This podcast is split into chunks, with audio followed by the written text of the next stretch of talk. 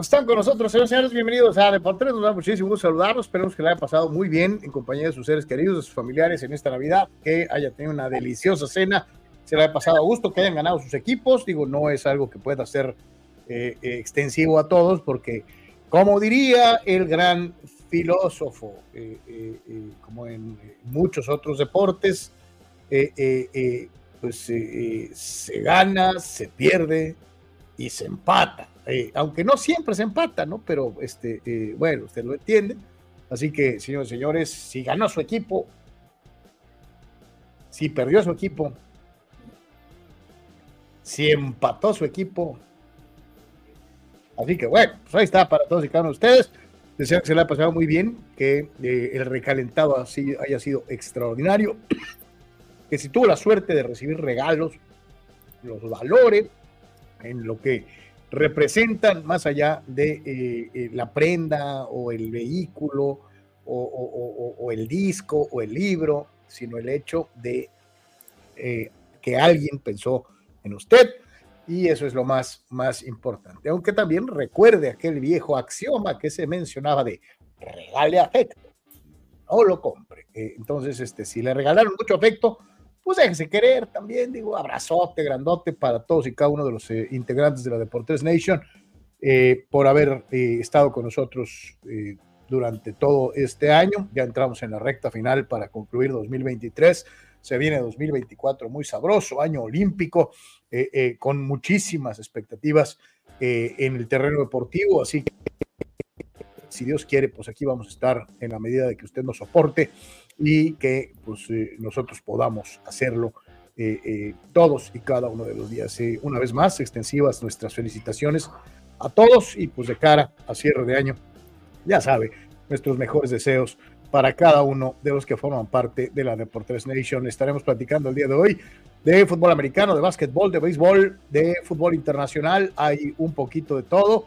Y obviamente, primero que nada, agradecer a todos nuestros queridos Patreons, a la gente que está en Patreon, a la gente que nos hace favor de, tener su suscripción de paga en YouTube. Eh, les hicimos llegar un videito de agradecimiento eh, a, a, los, a, los que forman parte de la membresía de paga. Espero les haya gustado. Lo que mencionamos ahí de todo corazón. Eh, a todos ustedes. Sin ustedes, sin este cuerpo de soporte de por tres sería imposible. Entonces, eh, valoramos muchísimo, muchísimo sus esfuerzos eh, y eh, nos da mucho gusto que ustedes estén también en el barco de, ayudarnos, ayudarnos económicamente a hacer viable este proyecto. Así que una vez más, aunque lo mencionamos en el, video que les mandamos, este, aquí lo hacemos público. Muchas, muchas gracias. Tú quieres ser parte del cuerpo de soporte de Deportes en Patreon. Ahí está, www.patreon.com diagonal de por 3, www.patreon.com diagonal de por 3. Obviamente, la opción directa de tu donativo a las tiendas, eh, a las tiendas OXO con la tarjeta SPIN, número de cuenta 4217 4700 7277 0593. Una vez más, tienda eh, en las tiendas OXO, en la tarjeta SPIN, número 4217 4700 7277 0593. Esos son los números de apoyo directo. Te recordamos que en este momento tenemos eh, ya en activo el WhatsApp para que participes con tus comentarios en texto, audio, video. 663-116-0970, tus órdenes a partir de este instante y hasta la conclusión del programa. Y ese mismo número, 663-116-0970, fuera de horario de programa para atenderte en la compra de eh, publicidad a través de Deportes. Eh, el mes pasado fueron 16 mil eh, diferentes personas en la realización de visitas o views a Deportes en YouTube. este mes ya vamos en 12 mil. Este, entonces, digo, tu producto o servicio tiene una amplia, amplia exposición ante personas reales, no bots chinos, ni tailandeses, ni vietnamitas, ni no, no, no, aquí es raza que vive Tijuana, San Diego, Tecate, Ensenada, eh, eh, la frontera eh, con el estado de California, San Diego y hasta Los Ángeles, y desde luego en diferentes estados de la República Mexicana y de los Estados Unidos también. Así que pues ahí está, 663-116-0970 para que platiques de publicidad con nosotros después del horario del programa o con nuestros amigos de Do Synergy con Edgar Zúñiga en el 663-116-8920, 663-116-8920. Visítanos por favor en TikTok, www.tiktok.com, diagonal arroba deportes oficial. En Instagram, en donde estamos transmitiendo en este momento en vivo, totalmente en vivo en Instagram, www.instagram.com, diagonal deportes oficial y el canal de Deportes en Twitch, www.twitch.tv, diagonal Deportes, nuestra página oficial, en donde por cierto hoy hay gafetazo por parte de Manuel Cepeda, su análisis de diferentes temas puntuales, serios, como es Mani, www.deportres.com. Ahí está el nuevo gafete para que lo busquen, por favor, la columna de Manuel Cepeda, hoy en eh, www.deportres.com Así que pues ahí está, ahí está para todos y cada uno de ustedes. Y recordarles, bueno, también estamos en vivo en X, en el X de Deportes, en el X de Carlos Yeme. Este, ahí están, eh, ahí está el programa live now. Entonces, este, para toda la raza que, que, nos, nos ve en X, que por cierto también nos da mucho gusto que sí, nos, hay gente que nos está viendo en, en X. Así que eh, a todos ustedes que nos ven en X, eh, ¿por qué X? ¿Por qué no Twitter?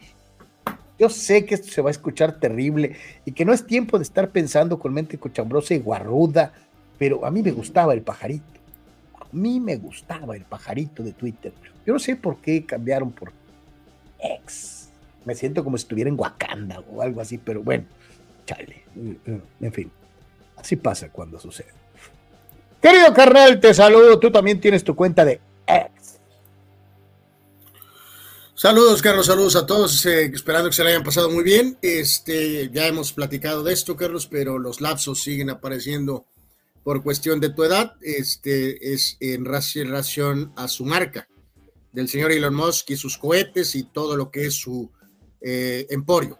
¿Y por qué no le puso mejor Twitter a su marca y ya? Eh, pues porque pues ese era el nombre anterior y eh, quería dejar su huella. Eh, para eso pagó eh, una cantidad de dinero que tú y yo jamás en la historia de la universo de la humanidad y de todas las otras galaxias, incluyendo la de Star Wars, veremos. Entonces, Anwar, saluda a la galaxia que seguramente en algún lado está. Espero que esté todavía la galaxia, Carlos. Espero. Espero que esté todavía la galaxia. Le mandamos saludos a él y a todos los eh, que ya no han seguido con nosotros por X o Z, pero que han sido parte de este largo recorrido y obviamente los que están, pues eh, lo mejor que se le hayan pasado muy bien y que venga un excelente fin de año y después este, pues que pasen cosas muy buenas en el 2024. Mucho que platicar, dominado mucho de NFL. Eh, no sé si compartas, Carlos, que una estufa eh, pues aguada, ¿no? Eh, pues normal, ¿no? Una, una, estufa futbolera, pues, pues, es que está, está, poquito el descanso, Anuar. Sí. Que hasta raro es que haya estufa. Sí, sí, totalmente, ¿no? Entonces, este, pues, ni, para dónde moverle, ¿no? Salvo equipos que están en, en drama así muy, muy cañón, como por ejemplo Cruz Azul, eh, pero pues ya lo hemos visto ahorita con el Cholo, Carlos, prácticamente, pues, pues prácticamente nada, ¿no? Este, eh, y, en fin, entonces, la verdad es que sí, poquito, poquito que escribir a casa en, en general, ¿no? Entonces, eh, en fin, este, Carlos, este, hace unos, hace un ratito se me salió una lagrimita y no es la del payaso lagrimita, Carlos. ok. Eh, ¿Qué es lo que conmovió tu corazón? Este, eh, conmovió mi corazón lo siguiente. Ahorita dame un segundo. Eh, mientras tanto, este, este, sigue saludando, por favor. Mira, mientras estás tú con esto en tu realización de trabajos este, históricos y trascendentes, eh, bueno, no, no, es nada de eso. yo les voy a presentar por mientras a eh, en donde pues ahí están este, las noticias del día. Ah, ah, ahí, a ver, dale, no sé si dale refresh, Carlos, pero ahí, está ya la, la, columna de Manny, este, lo que pasa es que como es rotativo, rotativo, este, este ahí, está, ¿no? ahí, está, ahí está. Ahí está la columna de, Manolo, este, eh, eh, eh, de este día. El gafete de Manuel en, este, en este día toca temas importantes, como es el caso de la resiliencia de los soles de Mexicali, este equipo que se niega a, caer, que busca seguir trascendiendo y que obviamente se encuentra con un reto que no les había tocado vivir en fechas recientes para nuestros amigos mexicalenses cuando un equipo se acostumbra tanto a ganar, cuando viene un traspiés, cuando viene una bronca, ay, para salir del hoyo, a veces es hasta más difícil que para los que están acostumbrados a vivir en el hoyo, Entonces, este eh, eh, es un momento de, de trascendencia en la historia del equipo de Mexicali, lo analiza Manuel y se los ofrece en su gafete eh, dentro de lo que es www.deportres.com. ¿no? Pasó esto, Carlos, y sentí una lagrimita. Este, a ver, no, no pasó eso. Eso, es, es, eso, pero no es eso. Este, pues. Estoy siendo, torpedeado. Este. ¿Suele eh, suceder? Estoy siendo torpedeado. Está, está por el fin de año. mejor así. las dos leyendas jugaron hace un ratito en su aventura por Arabia, eh, Benzema con el Al Ittihad y eh, la leyenda, el comandante con el Al Nasser, y pues las cosas no salieron hoy para don Karim Benzema, eh, de hecho provocó el primer penal que convierte Cristiano, tendría uno más, y al final es una madriza de 5 a 2 del Al Nasser en contra del Al Ittihad. Eh, jugaron muy bien su papel, Carlos, se saludaron con todo afecto y cariño en el túnel, pero ya cuando estaban afuera, pues, obviamente rivales, se salieron absolutamente nada de o sea que lo compitas es antes del juego y después del juego, pero en el juego ni más. Exactamente, así quedó, así que 5 a 2, eh, obviamente esas épocas maravillosas con el Madrid, que a los que somos merengues pues nos hacen este, que se corra la lagrimita. Eh, así que, este, bueno, 5 a 2. Hay que recordar que la Superliga Saudí, Carlos, el equipo que está adelante en la tabla, es el equipo donde Neymar firmó, ¿no? No, realmente apenas jugó, pero ese es el equipo que va arriba, ¿no? El Al Hilal, eh, que le ha ganado hasta ahorita en la batalla en la liga al Al Nasser y al Al Ittihad, ¿no? Así que ahí está, esto pasó hace unos minutitos. Y este, bueno, pues otra vez la reunión de los dos grandes compañeros del Real Madrid, los máximos goleadores de la historia del Real Madrid, el primero y el segundo. Le damos la bienvenida a Manuel Cepeda, quien hoy se suma a eh, la fórmula aquí en Deportes. Saludos, mi querido Manny. ¿Cómo la pasamos en Navidad? Hola, hola. ¿Me escuchan bien, muchachos?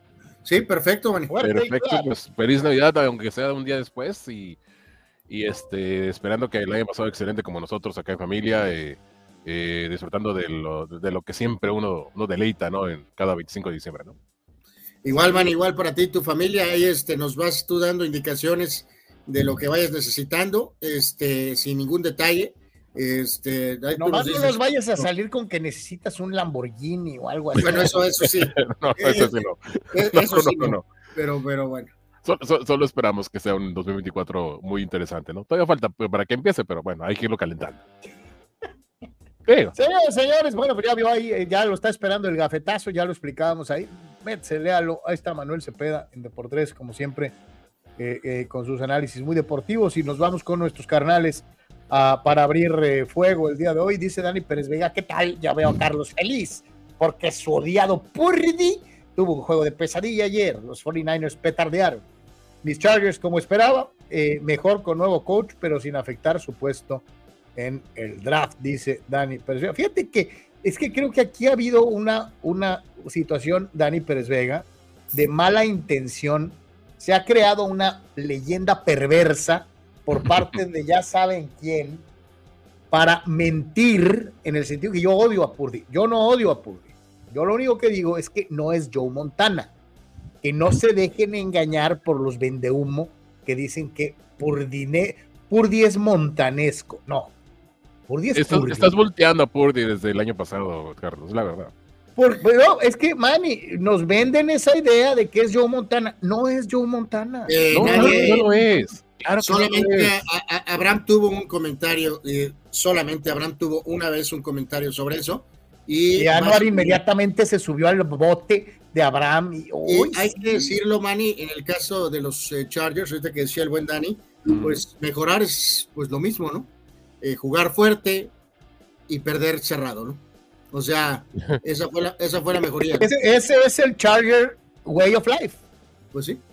Pues sí, como diría el legendario, Manuel, tú debes de recordarlo, el legendario Mandalorian. Dices de güey. Dices de güey en el camino, ¿verdad? ¿Me te refieres? A eso me refiero, claro. No, el otro güey. Okay, no, eh, eh, no, al otro güey ya lo corrieron. sí, claro. y adiós. Y, bien, y, de vacaciones. Sí. Totalmente. Dice Víctor Baño, saludos y resaltar lo que hizo Lamar Jackson. Este sí, en modo MVP. Los Ravens tomando el control de tan importante home field advantage pensando en los playoffs, dice Víctor Baño.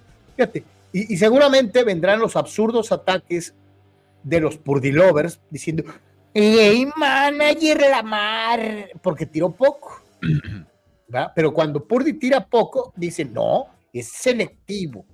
Este, pero cuando cualquiera otro lo hace, game manager. O sea, bueno, ya sabes la, la paranoia de, los hermano, eh, todos los días, ¿no? Este, Lamar ha estado siempre como MVP y nunca nadie ha dicho que el señor Jackson es un game manager, ¿no? De que es un coreback correlón, obvio, pero eso no significa que sea un game manager, ¿no? ayer tuvo, una muy, muy, muy excelente noche Lamar Jackson, todo lo contrario a Brock Purdy y eso no hay, nadie se lo puede discutir. ¿no? Lo, que sí pienso es que pues, el chamaco pues, sigue siendo un chamaco. Aunque le tengan el paquete ahí en, en, en, charola de oro, que son los 49ers, que es un paquetote, eh, pues a fin de cuentas tenía que petardear como lo hizo ayer, ¿no? Este, y ni, modo. Pero el muchacho sigue siendo un, un prospecto en busca de ser lo que pretende ser. No es un Joe Montana, no es, pero tampoco es un, un motivo de voltear. Aquí nadie ha volteado al fulano. No, solamente he, sido, estricto, he sido estricto diciendo que no es Joe Montana. Es lo único que he dicho. Con los juegos regulares de Ducky Hurts y la petardeada de Purdy, creo que la Mari Maca 1, McCaffrey 2 en la carrera por el MVP Fíjate, Carlos, ayer sí podemos decir que sí petardió Purdy claramente en un partido de temporada regular. Ayer sí lo hizo, no lo hizo en la final de conferencia como lo platicamos ahí por el, por el chat, este, porque se lesionó en ese juego. O sea, ahí sí no, cuenta la petardeada. La petardeada de ayer sí fue de, de Purdy en ese sentido, porque sí, evidentemente se encontró con una de las mejores defensas de la liga, que es la de los Ravens, ¿no? Simplemente, mi estimado Anuar y Carlos, ¿no? Este, ahí lo que es de llamar la atención. Ayer hay que decirlo, ¿no? Creo que la Navidad sí pegó duro ayer, muchachos, ¿no? En los dos deportes, ¿no? Por ejemplo, Milwaukee. Y si no, es que andaban crudos, ¿ah, no? Milwaukee estaba dormido por completo en el primer juego de la NBA y así creo que pasó, bueno, ni qué decir de los Lakers, eh, y pasó en el América. No es una justificación, es simplemente un pequeño detalle, porque Kansas City y los 49ers eh, eh, petardearon de una manera muy, ya, diferente, pero a la vez hasta cierto punto similar, ¿no? Pero no por la Navidad, sino en el caso de la NFL, dos de las franquicias más importantes tuvieron actuaciones absolutamente grises, ¿no? Pero absolutamente, no negras, mejor dicho, este, por circunstancias este, este, eh, poquito diferentes, ¿no? Pero, pero sí, sí fue, sí fue un detalle ayer. Este... saludos, insisto lo que dije al inicio de temporada de los Lions, llegaban más lejos que otros disque contendientes. Ah, y queremos a Ben Johnson como head coach de los Chargers, dice Rule Sayer. Tiene toda la razón en torno a los Lions, ¿eh? Fue, ha sido una campaña excelente después de tantos años de, de, de lo que ya conocemos de los Lions. ¿no? Ortega ahora ve por qué Carlos dice lo que dice de los 49ers. Ni Herbert es tan malo como el coreback de San Francisco. Y Lamar es un fuera de serie. Corre fabuloso y no se barre como coreback. Eso es extraordinario, dice Gabriel Ortega, al que eh, obviamente no se deja engañar por aquellos que dicen ya, ya hablaremos eh, más. Montana, eh, Marino y Elway juntos, ¿no? ya hablaremos más, eh, Manny Carlos, pero tampoco vamos a ponerle la corona a Baltimore, ¿no? El propio Stilo Raven ha explotado en temporadas anteriores, ¿no? De todas maneras van a tener que pasar por los playoffs de la americana, ya veremos. Entonces, este gran triunfo ayer, maravilloso, sí, pero no les pongamos la corona eh, todavía a los Ravens, ¿no? Porque el modo Raven, ¿cuántas veces no se ha quedado corto en campañas recientes, eh? Así que. Eh, dice Fidel, a cómo van las cosas en la NFL, tal parece que esta temporada está arreglada para que lo ganen los Ravens de Baltimore para justificar el contrato millonario de Lamar Jackson. Lo, que, está queriendo, lo que está queriendo decir eh, Fidel es que Ravens es el favorito para ganar el Super Bowl, de acuerdo con su punto de vista, pero con sus propias palabras, ¿no? Eh, es correcto, mi querido En su Fidel way. Ya, ya, ya, ya al ser más, uno más, Manny, ya conoces perfectamente el lenguaje. Habrá mesa, obviamente justificando cualquier cosa. Carlos G. me vendió su carro recién arreglado para pagarle a Montana Purdy para que se dejara perder adrede para amargarnos el lunes. No tengo para arreglarlo, Abraham, y tú quieres que se lo. Que se Yo ni tengo. Que soborne a Purdy, eh, este, imposible, pero bueno. Dice Chava Zárate, a subir el, el, ranking del programa, ya que gracias a Anuar ya está como Veracruz, como el Veracruz. Desaparecido. Desaparecido, sí. Chava Zárate, que escuché que Purdy tenía cosas de Brady. No, Chava, no nomás de, de, Brady, de Brady. Han llegado a decir que es Joe Montano renacido al grado tal de cometer la mendiga blasfemia de irse a los números iniciales de Montana y sugerir que Purdy es infinitamente mejor, no más por los números de los primeros años, o sea, de ese tamaño está la isla de la fantasía en la que viven dos que tres, ¿no? Pero la, edad la edad ya le afecta a mi hermano, mi querido Manuel, una disculpa, y en este sentido, este, sí dejar muy claro que el señor Zárate perdió todos sus créditos eh, no tiene la mínima autoridad moral deportiva. Eh, fue la persona que dijo que el muchacho argentino Echeverry este, era mejor que Pelé, Maradona y Messi juntos. Entonces. Lo siento, Chava, no te puedo defender de esa porque es cierto, lo dijiste. Entonces, cuando dices semejante disparate, eh, no tienes autoridad moral deportiva, ¿no? Marco Verdejo, de invitado de lujo, Superman y buen amigo y excelente periodista. Sus notas de básquetbol son buenas, dice el buen Marco Verdejo. gracias a Marco, Carlos, ahí, ahí este, igual a mismo, que ahí ponían los eh, datos en, en X, este, así que muchachos, ayúdenos a compartir ahí en X, este, a los que tienen su cuenta, y si no la tienen, pues sáquenla, este, ¿no? Para poder darle retweet y pues siempre buscar ese detalle de, de, ir a más, eh, más lejanas fronteras. Ojo, váyanse a la, a la, ex de Twitter, no a otras ex que están medio raras. Sí, no, no, no, no. es que es, este es single X. Así es. Porque podría ser triple X y entonces nadie nos ve, man. Sí, eh, no, no, no, la tumba. Sí, No claro. pongas tu cochambre, Carlos, estamos muy ¿Cuál lejos. cochambre? Yo nomás dije que hay una X, dos X. Estamos, imagínate, a, Es nada más para dos, prevenir, Anuar, nada más para prevenir, no, no se vayan por Exacto. otras X. a dos X, o sea, estamos, estamos muy lejos Claro. de eso. Y antes de irnos a la machaca, como siempre, vamos a la primera pausa comercial. Estamos en Deportes, estamos en vivo. Manuel Cepeda, Anuar Yeme, servidor Carlos Yeme. Regresamos rapidísimo aquí, aquí en Deportes.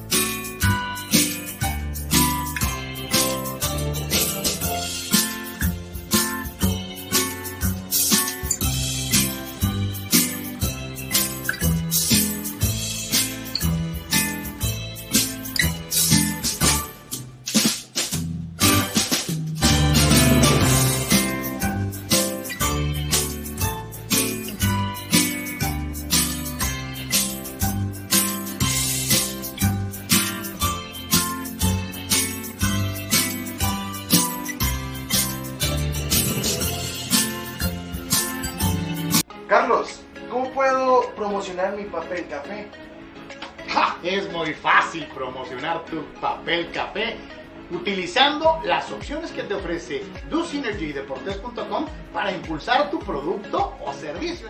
Puedes tener una sección fotográfica o de video, puedes tener un landing page o publicidad absolutamente efectiva en Google Ads y en Facebook Ads. Todo desde 299 dólares. DoSynergy Deportes te da la mejor opción para impulsar tu producto En todo momento.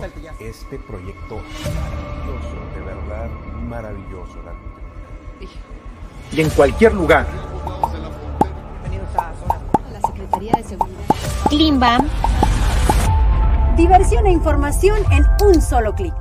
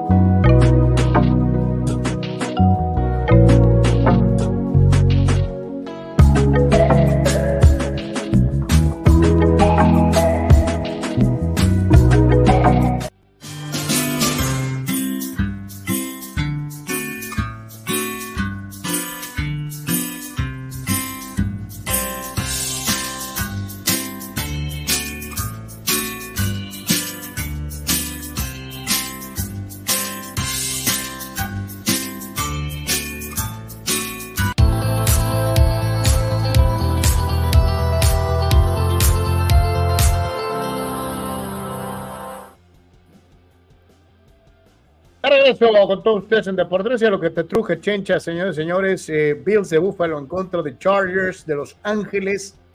Híjole, cómo me cuesta trabajo todavía decirlo, pero bueno, así es. Este 24 a 22, triunfo de los Bills en calidad de visitante. Para variar, y como siempre lo dijo mi carnal, ni más ni menos. eh, hago emocionante el juego, muestro cierta mejoría. Eh, eh, ahí voy y, pues se quedan enjabonados, ¿no? Porque eh, pues nomás es, este, ahí voy, ¿no? Y, nada más. Josh Allen, tres pases de anotación importantes y a final de cuentas solamente una intercepción y el equipo de los Bills sigue en pos de esa posición en postemporada que parecía se les iba a negar en algún momento. Lo más importante de los Bills es obviamente lo que viene eh, eh, en eh, la siguiente aparición, en donde pues estarán tratando de asegurar ese playoff berth que de una u otra manera están, están buscando. Por el lado de los Chargers, híjole, ya no sé ni qué hacer. El coreback sigue siendo el palo Easton. Este, y, y, pues nada más, ¿no? O sea, no sé cómo la vieron, muchachos, pero pues muy por encimita, los Chargers siendo los Chargers y los Bills aprovechando el viaje, ¿no? ¿Cómo lo viste, Manny? Pues, eh, mira, cuando se trata de dos equipos que ya saben cuál es el rumbo de su, de su campaña, eh, pues lo que uno trata es de mejorar números para quedarse en una mejor posición en la tabla y el otro pues salvar algo de lo que ya está caído, ¿no? En el caso de Chargers, pues lo intentaron, digo, nada que ver con, con el juego que tuvieron con, contra los Raiders. Afortunadamente para ellos se vieron mejor, tuvieron a un pelo de ganar el juego, pero pues como ya hemos visto, ¿no? Perdiendo a los Chargers, ¿no? Eh, con un, por un pelo también perdiendo eh, de, esa, de esa manera. Y, y en el caso de Bills, eh, tenían que aprovechar el, momento de, trágico deportivo de los Chargers para sacar un resultado positivo. Y daba de igual de, cuál fuera. Simplemente era salvar la aduana de, ir a Inglewood y, y llevar, llevarse el triunfo como sea para mantenerse y, tratar de, de, cerrar bien la campaña, porque todos sabemos lo importante que es para cualquier equipo que tiene aspiraciones de playoffs o que está en, play, en terreno de playoffs, cerrar bien el mes de diciembre. ¿no? Y el caso de, Bills es importantísimo, no solamente ganando en casa, también ganando fuera de casa. Y, eso, eso les da un plus. Era importante ganar a los Chargers, sí. Y en el caso de Chargers, pues bueno, lo que le quedaba, ¿no? De ganar, aunque, o al menos perder por orgullo, entre comillas, ¿no? Sí, un detalle aquí que sabíamos que el juego iba a estar más complicado de las poses eh, normales del programa, porque evidentemente, como lo decías, Manny, Chargers en modo eh, salva final de campaña iba a representar un, reto, ¿no? Entonces pensar que Buffalo iba a ganar 80-0 era absolutamente poco real, ¿no? Eh, en este caso, y lo dijiste, tenían que sacar el resultado como diera lugar los Bills y lo hicieron, ¿no? Y obviamente facilitaron porque tuvieron tres turnovers pero al final lograron sacar el juego como sea, que era lo más importante para ellos ante un equipo que, insisto, estaba en modo salva final de torneo y después de correr al coach, ¿no? Entonces, en modo salvachambas, ¿no? Sí, sí, sí, sabías que habíamos que iba, iban a poner algo de esfuerzo, al menos por un rato eh, en el partido, ¿no? En el caso de, de Allen, eh, corrió para dos touchdowns y lanzó para uno y se convierte en el primer jugador en la historia de la NFL con cuatro temporadas consecutivas de 40 touchdowns combinados. Esto recordar que es para un mariscal de campo, muchachos, que es blanco, ¿no? Este no es un mariscal de campo de color. Entonces, cuatro temporadas de 40 touchdowns combinados. Nadie en la historia ha hecho eso más que Josh Allen. Entonces, eh, ganaron, están en la pelea, están ahorita en playoffs y sabemos que si se logran meter van a ser un equipo muy, muy bravo eh, los Bills, eh, sin duda alguna. Sí son, reitero, propensos para la cuestión del turnover, ya sea por el propio Allen o, alguien más, pero no dejan de ser muy peligrosos. Y en el tema de Chargers, nada que pase ahorita en el final de temporada, muchachos, tiene que cambiar nada para los eh, hispanos. tienes que pensar en modificar esto, ¿no? Fíjate que ya, ya, ya hubo fuentes que empezaron a manejar, obviamente, el nombre de Harbaugh y crece eh, insistentemente la rumorología en el sentido de Bill Belichick. ¿no? Entonces, ya hay inclusive algunos eh, eh, analistas, algunos especialistas dando sus pros y sus contras, concretamente utilizando el nombre del legendario Belichick. Entonces, vamos a ver para dónde se dirige la temporada de los Chargers. Pero ahí, Carlos, Manuel, hemos hablado extensamente, te va a costar un lanonón. No sé, tú conoces perfectamente ahí que show con los hispanos, Manny eh, pero bueno, Harbaugh, ok, va, te paga un dineral, ¿no? Este, pero Belichick, todos sabemos que eh, la era post-Brady realmente ha petardeado como GM. Entonces, Eh, si lo vas a traer también para que sea GM, eh, no, yo con Belichick, sinceramente, con la leyenda que es, yo no lo haría, yo no lo haría, yo me iría por un coach más joven, en este caso como Harbaugh, si es que vas a pagar un dineral, así que digo, aunque digo, tú lo conoces perfectamente, Manny, los Chargers tienen siempre toda la historial de ir en, contra de esto, ¿no? Estos son los dos nombres más famosos y más caros, y ellos no hacen eso, Manny recordamos lo que hicieron con, con Schottenheimer cuando lo contrataron, ¿no? ahí, ahí, hicieron la excepción de traer un, un entrenador de, lujo, vamos a decirlo de esa forma. Este, podrían hacer ese intento ahora, pero sí tienen que estar muy conscientes que no, es, no les va a garantizar un campeonato, ya sea Harbaugh o Belichick, no, simplemente van a crear bases, como lo, platicamos hace unos días. Eh, van a crear las bases para el futuro. Y es lo que necesita también eh, un jugador como, como Herbert que tenga esa, ese ánimo de seguir un club como los Chargers, ¿no? Y, esa, esa esperanza de que pueden hacer algo, cosas mejores en el futuro con él. Dice Chava, esos Chargers no le ganan ni a los pistones de Detroit. Híjole, no hablemos de los pistones, caray. Estamos... miserables, ¿no? Hoy, tratarán de evitar una marca miserable. Los Increíble. Sí, otros, caray.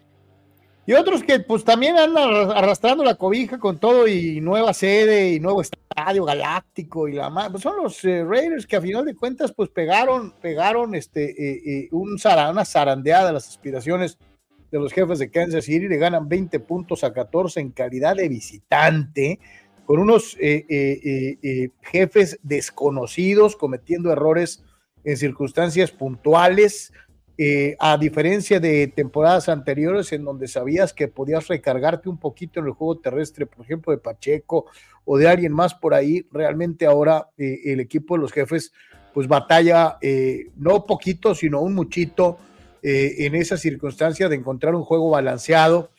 Y cuando cargas todo hacia una sola parte del juego, normalmente te carga el payaso, ¿no? Y en el caso de Kansas, creo que sí ha habido situaciones puntuales en donde sí se ve que es muy necesario eh, exhibir las bondades de tener a, Patrick Mahomes eh, sin que cuente con el talento con el que llegaba a tener en otras temporadas. Y obviamente el coreback sufre otra.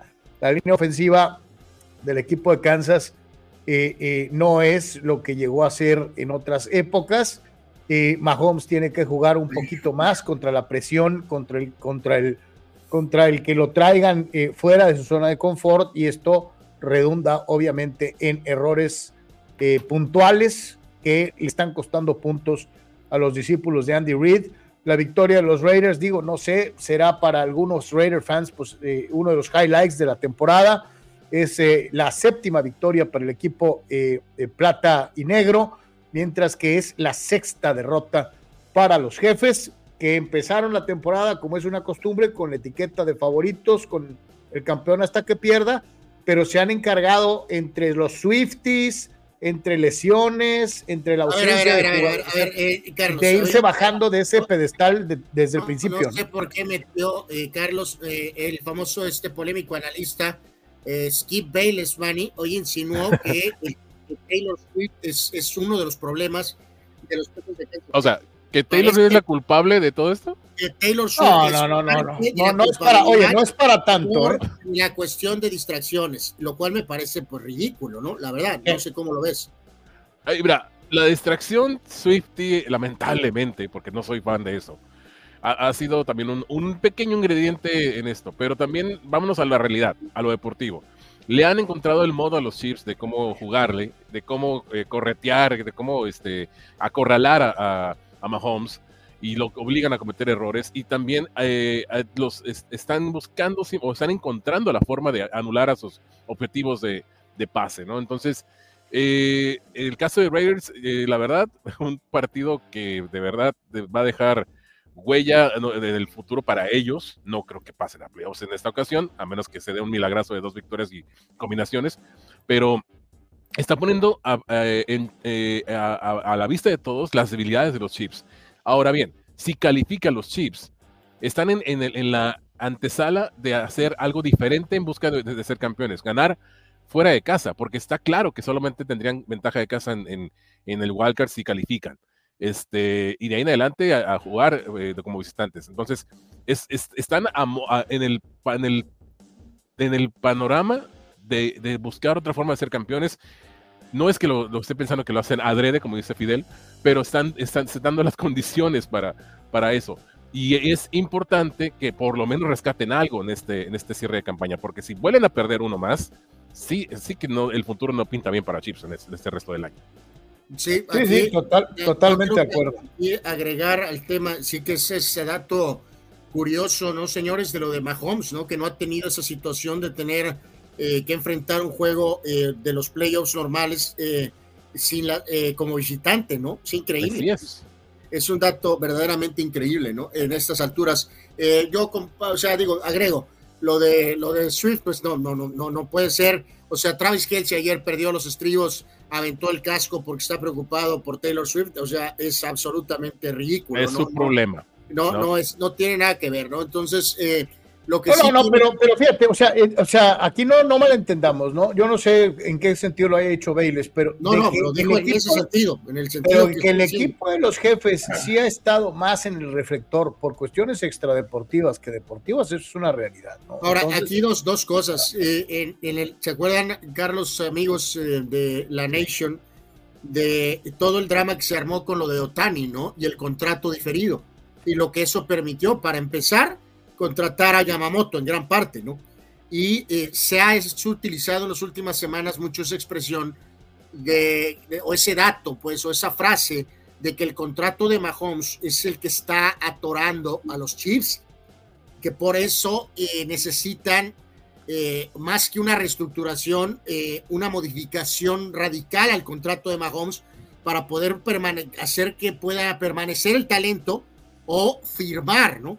O sea, el contrato de Mahomes, dicen, fue el causante principal de que no pudieran hacer un real intento para retener a Tyler Hill. Entonces, eso será Oye, cuya ausencia eh, eh, es notable para los jefes y cuya presencia es destacable para los delfines, ¿no? Pues sí, eso es algo a echarle ojo en las siguientes semanas, meses, eh, años, que, que show con la NFL, si verá algún tipo de contrato corebaquil al estilo de Otani, ¿no? Este, y si hay alguien que pudiera hacer eso, es Mahomes. Me refiero a, alguna este, reestructuración diferida. Si eso eh, cabe dentro de los patrones legales de los contratos de NFL, sería interesante también saber si eso es pasible o si se puede, no se puede, cómo se puede, porque es obvio que sí necesitan más armas, eh, ya que la gente que han adquirido o que han drafteado realmente se ha quedado muy corta en el tema de eh, de la posición de receptor. Y decirlo ayer, los Raiders básicamente ganaron con esas dos acciones, ¿no? La del balón mal entregado y luego la intercepción, la intercepción y Babalú. Se acabó, se acabó el juego prácticamente ahí. Acabas de dar un punto, Anuar, con lo, el asunto de los salarios. Eh, Chips no está acostumbrado a, dar salarios estratosféricos como hacen otros, otros equipos de la NFL. Este, por año solamente es el contrato grande es para el mariscal de campo y nada más. Y tal vez algún defensivo estrella, pero hasta ahí. Entonces se están dando cuenta que ahora el receptor quiere ganar más, que el corredor que queda por ahí quiere ganar más, que, que otra vez que él sí quiere ganar más. Todo el mundo quiere ganar más dinero. Pues ¿por qué? Porque están dando resultados. Y si esto no se estructura, como bien dices, Anwar, va a generar más estrés de lo que ya se está notando en esa campaña para el equipo de Kansas City, Carlos Llano. Así que, señores, los jefes, pues se quedan con esta situación 9 y 6 entre los campeones divisionales, solamente arriba de Ah, eh, ah, Carlos, de, que es el que tiene un récord inferior a los jefes. Agregar ahí con lo de los Raiders, que es una situación muy diferente a la de los Chargers, ¿no? Los Chargers no pueden caer bajo ninguna trampa de darle continuidad a este asistentito ni nada por el estilo, ¿no? Es una situación totalmente diferente. En el caso de los Raiders, sí va a ser interesante si no cae en la trampa el, el señor Davis, hijo, de a lo mejor irse con el coach Pierce. Eh, vamos a ver qué deciden ahí con los Raiders, porque realmente el coach Pierce con Raiders absolutamente claro que está tratando de quedarse con ese puesto como head coach. Así que ya veremos a ver qué decide el señor Davis, hijo, eh, si le da continuidad a Pierce o vuelve a buscar por fuera, ¿no? Cometieron el error de dejar a Ahí, eso es bueno lo que dices, ¿eh, Manny? Que la, la etapa previa, antes de la llegada de McDaniels, ¿no? Sí, McDaniels. Ahí fue cuando decías tú que tuvieron esa Isaac, decisión. debió quedarse. y lo dejaron ir. pero, pero él, los llevó, él, los llevó, a playoffs.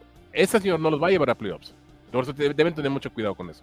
Dice nuestro amigo Kira Husky Siberian. Saludos, mi querido Kira. Gracias por estar con nosotros. ¿Por qué los Raiders no bailaron la rueda de San Miguel?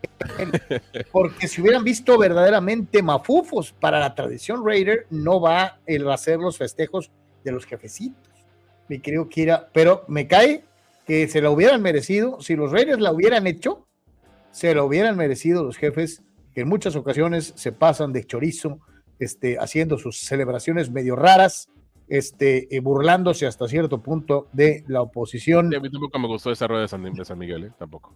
Sí, a mí tampoco, no, no, no se me hace así como que muy futbolera americana, no. Ahora Mesa Pordi no se merece ni los vales de despensa. Fuente Carlos el Rey Yeme. No me empieces a subir a barcos que no son míos. Y aparte eh, Raven. sí, claro.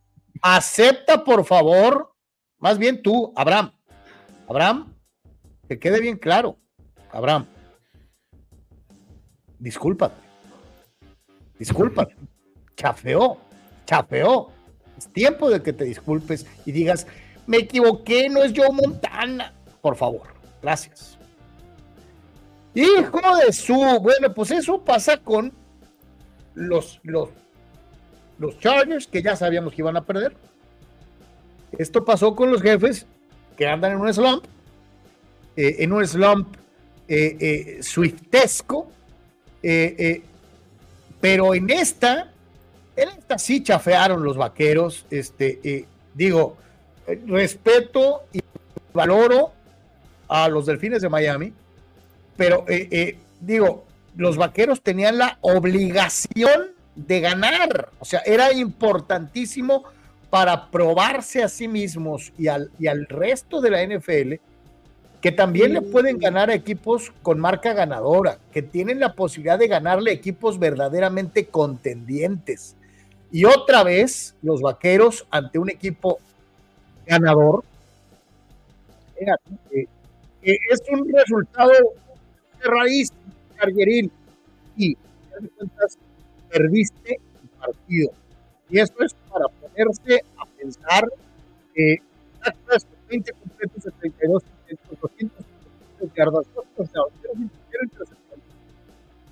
Todavía, a pesar de no cometer errores, y esto se señala el hecho de que no supo guiar a su equipo a la victoria. Yo sí me pregunto si es toda la culpa de, de Dakota o si hay que darle su lugar a los delfines de Miami que ganaron el partido aquí, aquí, correctamente, no, ¿no? sé cómo lo viste, Manny, pero pues aquí le podemos dar la vuelta, ¿no? Llegó un momento aquí en que la defensiva famosa tendría que haber hecho la chamba, ¿no? Eh, porque Dakota hasta cierto punto había eh, hecho la chamba, precisamente, ¿no? Entonces, la defensiva debió de haber hecho algo eh, distinto para tratar de sacar este partido. Y estoy de acuerdo ahí, Carlos, no sé cómo lo veas, Manny. Sí, para los, si los vaqueros están los Dallas Cowboys están en territorios. Ahí está mira, pues, ahí. todos los madridistas andaban por ahí en todos lados, Carlos. Vinicius andaba con Lebron. En fin, andaban ahí aprovechando estos días de descanso. Y ahí estaba el señor Thibaut Courtois, el gran portero de Bélgica. Oye, Courtois, Courtois tiene pata, ¿eh? Despeja macizo de, de, de, tierra. Oye, con lo que está haciendo el de, los vaqueros, más van a tener prueba, ¿eh? ¿no? Eh, pero decía Manny, si los Dallas Cowboys están en territorio Charger eh, con derrotas morales, pues no, no va a ser suficiente, ¿no? No, no, no. Este, y bueno, cuesta trabajo ver a, Dolphins en un plan, este, eh, pues en grande, porque pues también ha sido, han sido años de, de, muchas campañas feas. Pero hay que darle su lugar un poquito también a Dolphins, porque ha hecho una muy buena temporada con Tua al mando, con un equipo bastante bien armadito, bien dirigido en general este, y ante unos vaqueros que en el, en el papel llegaban como favoritos a pasar a ser visitantes, y le, damos un lugar por eso a, Dolphins por el triunfo eh, bien, bien, bien, bien resumido en esta campaña. Y, y, sí, tienen razón en el, en el caso de, de, los Cowboys, de que cuando se topan con equipos contendientes o con marca eh, o que están, están, en terreno de playoffs, no, no cumplen con la expectativa. ¿no? Este, y eso habla de que eh, pues eh, lo que pinta para postemporada para ellos ahora, que debería ser mayor a los años previos, podría repetirse la misma historia, ¿no? Ese es el detalle. Y, fíjate, Manny, eh, eh, no es por quererle joder la vida a, los Cowboy fans, pero eh, si hay, hay equipo, o sea, hay a los malos les tienes que ganar, ¿va? Eso lo sabemos. a los malos hay que ganarles y si se puede apalearlos, mejor. Pero no puedes perder todos los que te tocan contra los buenos, ¿no? O sea, a lo mejor puedes ganar y perder, lo entiendo, pero no puedes perder todos los partidos contra los verdaderos contendientes. Y, eso es lo que debe realmente preocupar a los vaqueros de Dallas. San Francisco, Buffalo, Miami, todos ellos están en zona, de zona de playoffs y perdieron. Sí, señor. El, caso de Dallas ahorita, muchachos, porque tienen que ser juzgados así, porque es America's Team, porque son los Dallas Cowboys, este, tienen que y porque no ganan desde hace siglos, este, tienen que ser juzgados con eso, ¿no? De nada sirve el tema de gané la división o eh, gané un juego de playoff eh, me quedé en la final de la conferencia, es muy corto, es muy corto para la expectativa que tiene el dueño, esa es la realidad, ¿no? Entonces, eh, eh, que este equipo ahorita con esta situación sea o no sea culpa de Dak, que no creo que en este caso fue culpa del Dak, pero de todas maneras no importa de quién sea culpa si pierdes, pues, ¿no? Porque pierde el equipo. Y en este caso, Manny, ahorita, por ejemplo, tendría que ganar cuatro juegos, ¿no?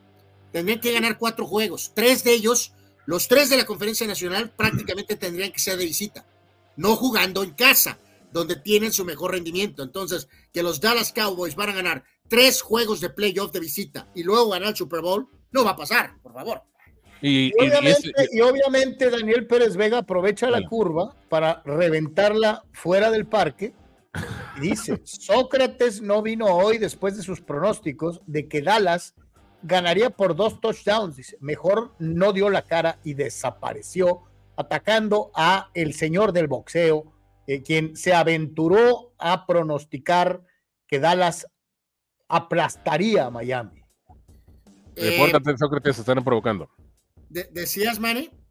No, de, eh, tiene razón en, este punto de lo que, decía el título. No, no, no fue culpa de Dak. No todo, los, no todo fue culpa de Dak en el partido de, de Dolphins. tenían el partido casi ganado al final, ¿no? Este, eh, eh, en general, el equipo, no, eh, sobre todo la defensa, es la que flaqueó al final y eso también cuenta a la hora de, ganar títulos o ganar juegos.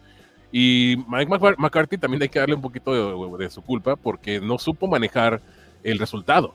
Ya tenían el partido casi en la mano y lo dejan ir al final por un gol de campo. Entonces, muchos detalles en general para los Cowboys y no solamente de Dak.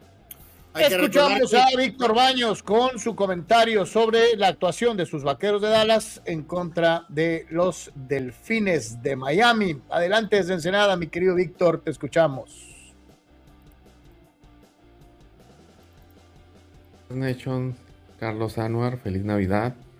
Espero que hayan tenido una excelente Nochebuena llena de paz y tranquilidad, así como el día 25 de, la, de diciembre, el día de Navidad. No así fue para los Cowboys, de los que quiero que comentar. Se volvió a perder otra vez de visita. Eh, escucho algunas voces de los analistas de, Cowboys que siguen a Cowboys que dicen no, porque se mejoró mucho en relación al juego con, con Buffalo.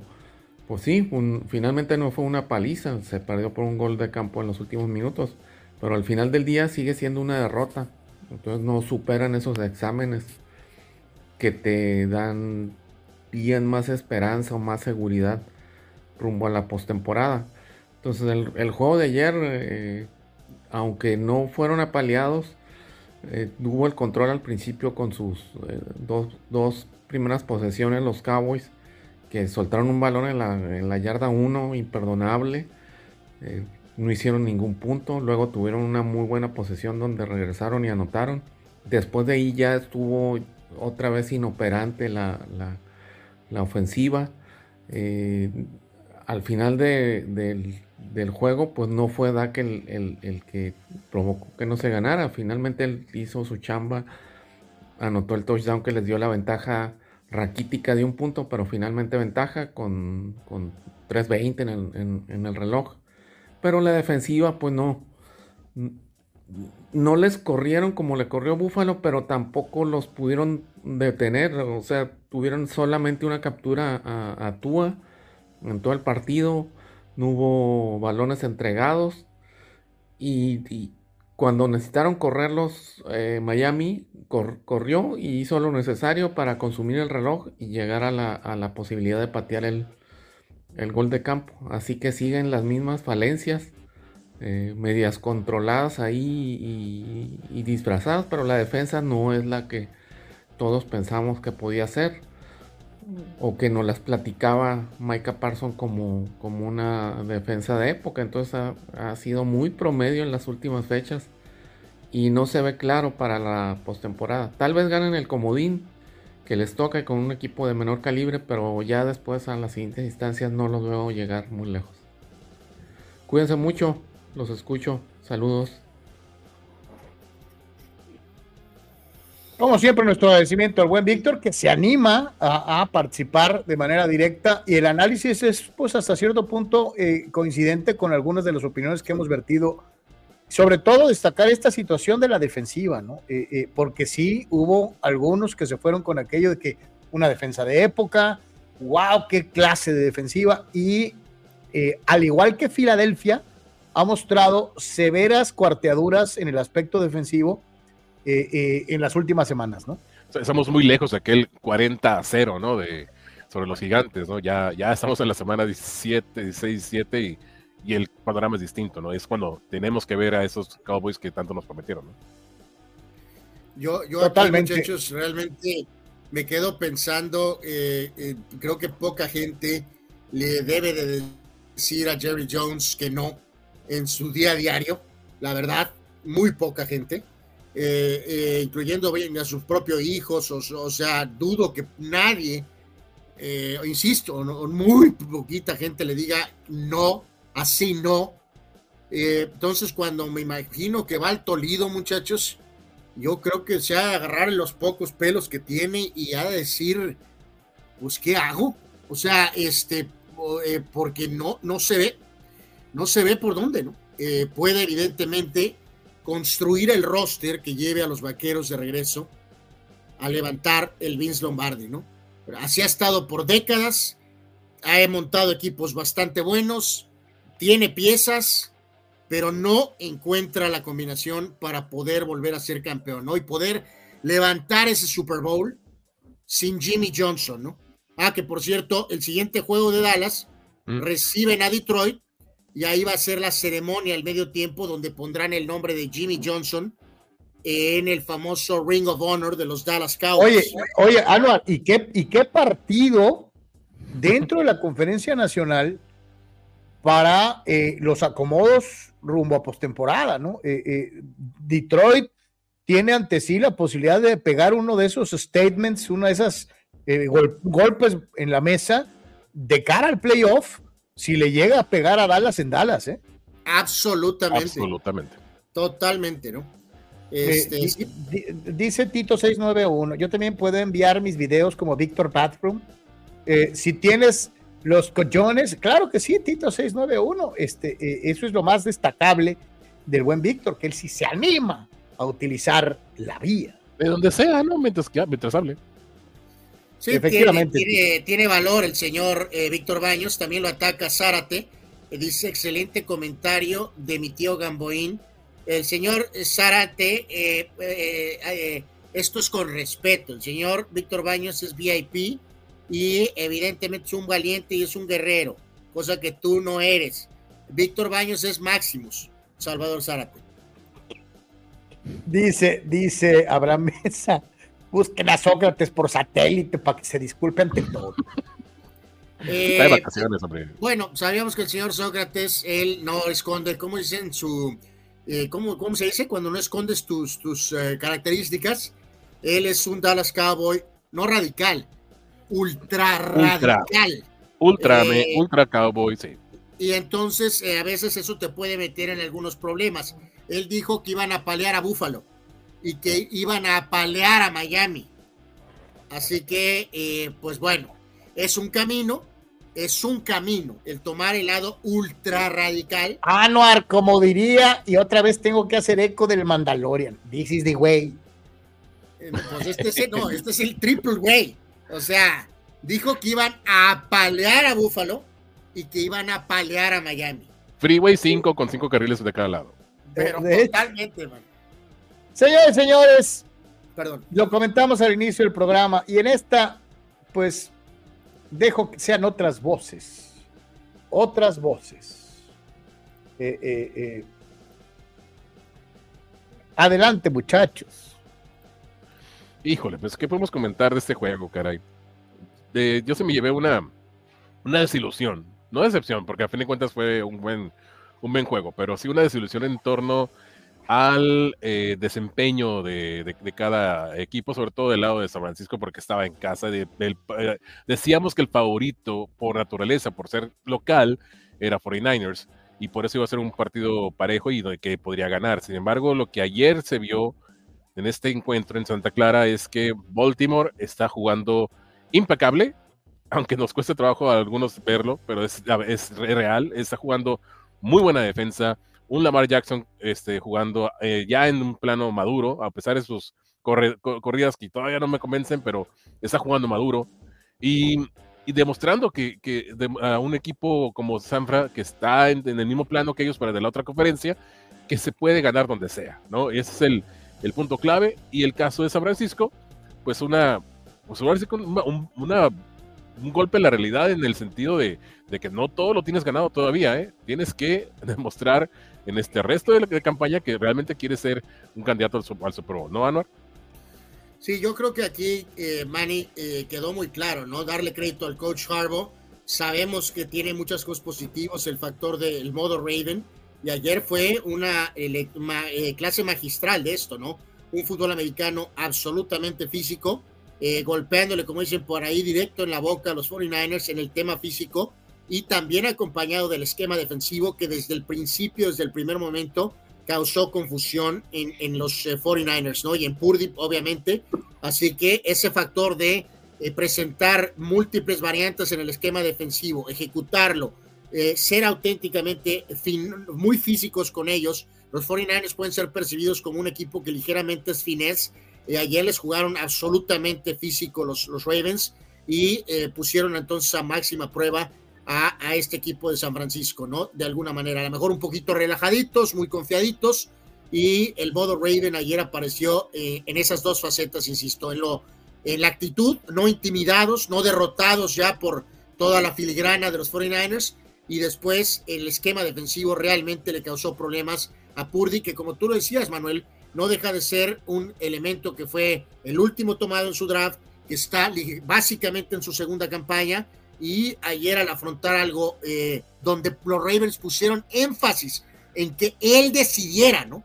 Que él tenía que decidir qué hacer, ¿no? Eh, de alguna manera tratando de contener a McCaffrey, muchachos, eh, pues realmente le causó problema poniendo el juego en Purdy, ¿no?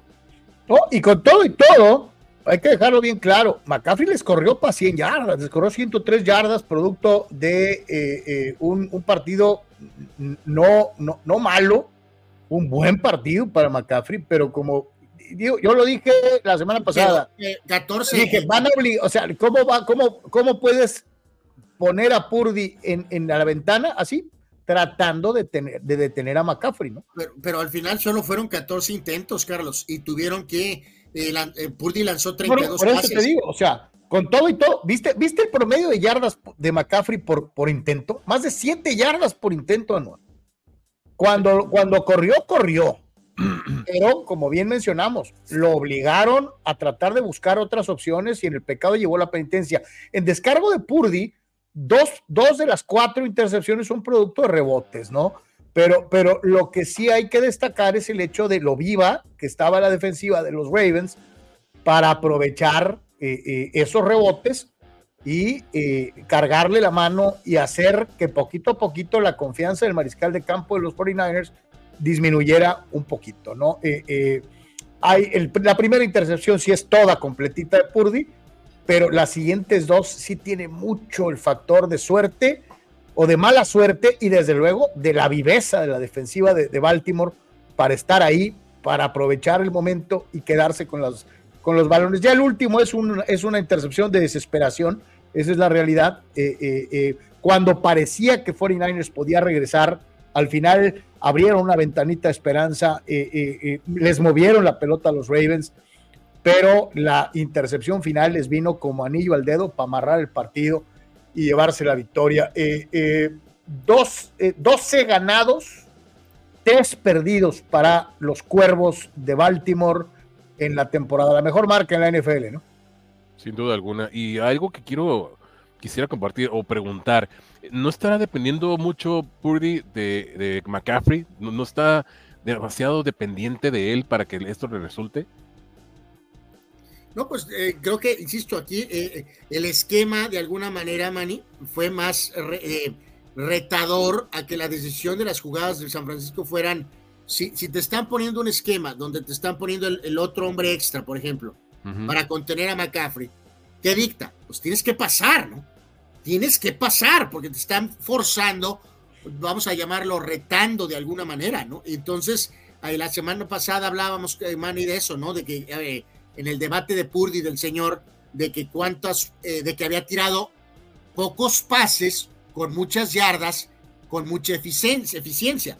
Pero habíamos tocado este tema, Carlos, ¿no? De que tira poco, tira poco, muy aprovechando de alguna forma lo de McCaffrey. Entonces, con este blueprint, muchachos, que le pone ahora doble Ravens, que hace que no todo el mundo puede ejecutar como los Ravens, pero como cualquier gran coreback, muchachos, eh, eh, va a tener que demostrar que puede tirar cuando le pones el hombre extra para detener a McCaffrey o, contener a McCaffrey, ¿no?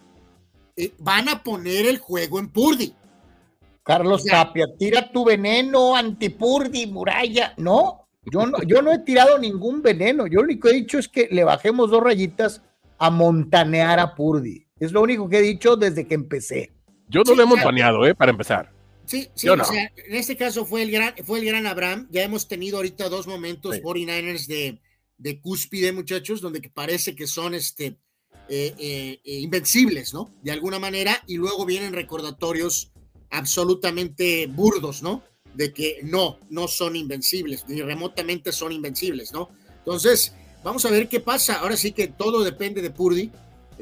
cuando vengan los juegos más bravos en el playoff, de, porque van a tratar de contener a McCaffrey como de lugar, eh, eh, obvio, y Purdy. Y obligarlo a, pasar, ¿no? Purdy va a tener que batir a eh, los rivales con pases puntuales o teniendo que lanzar más de lo que quieren lanzar.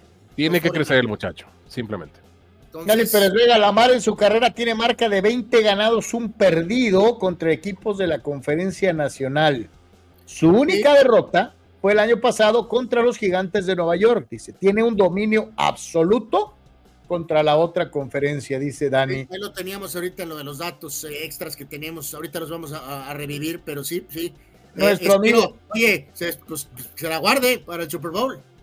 Nuestro amigo Kira de Husky Siberian dice, reitero, visualicen al comandante CR7 elevando y bajando los brazos en señal de calma. Este fue solo un juego malo para Mister Irrelevante. El corebaxito callará muchas bocas en estos playoffs. Saludos, dice. Esperemos que sí, mi estimado Kira. Esperemos que sí. Yo voy a tener que utilizar aquel viejo refrán, adagio popular que dice, hasta no ver, no cree.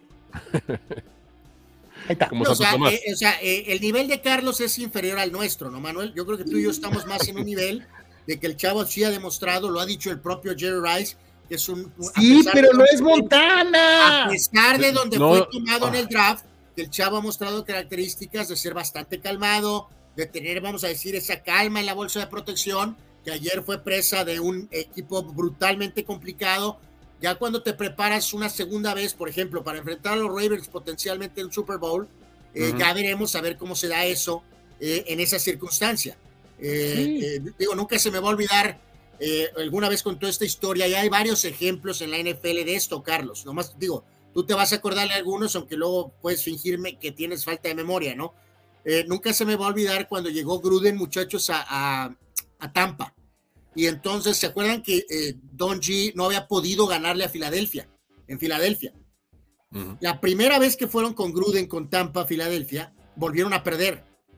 Y Gruden cuenta la historia de que eh, cuando estaban en el autobús habló con alguno de los jugadores que decía, no te preocupes, ya los vi en vivo, ya los vi en persona, ya sé que van a querer mandarnos y vamos a estar listos para la siguiente vez que los veamos.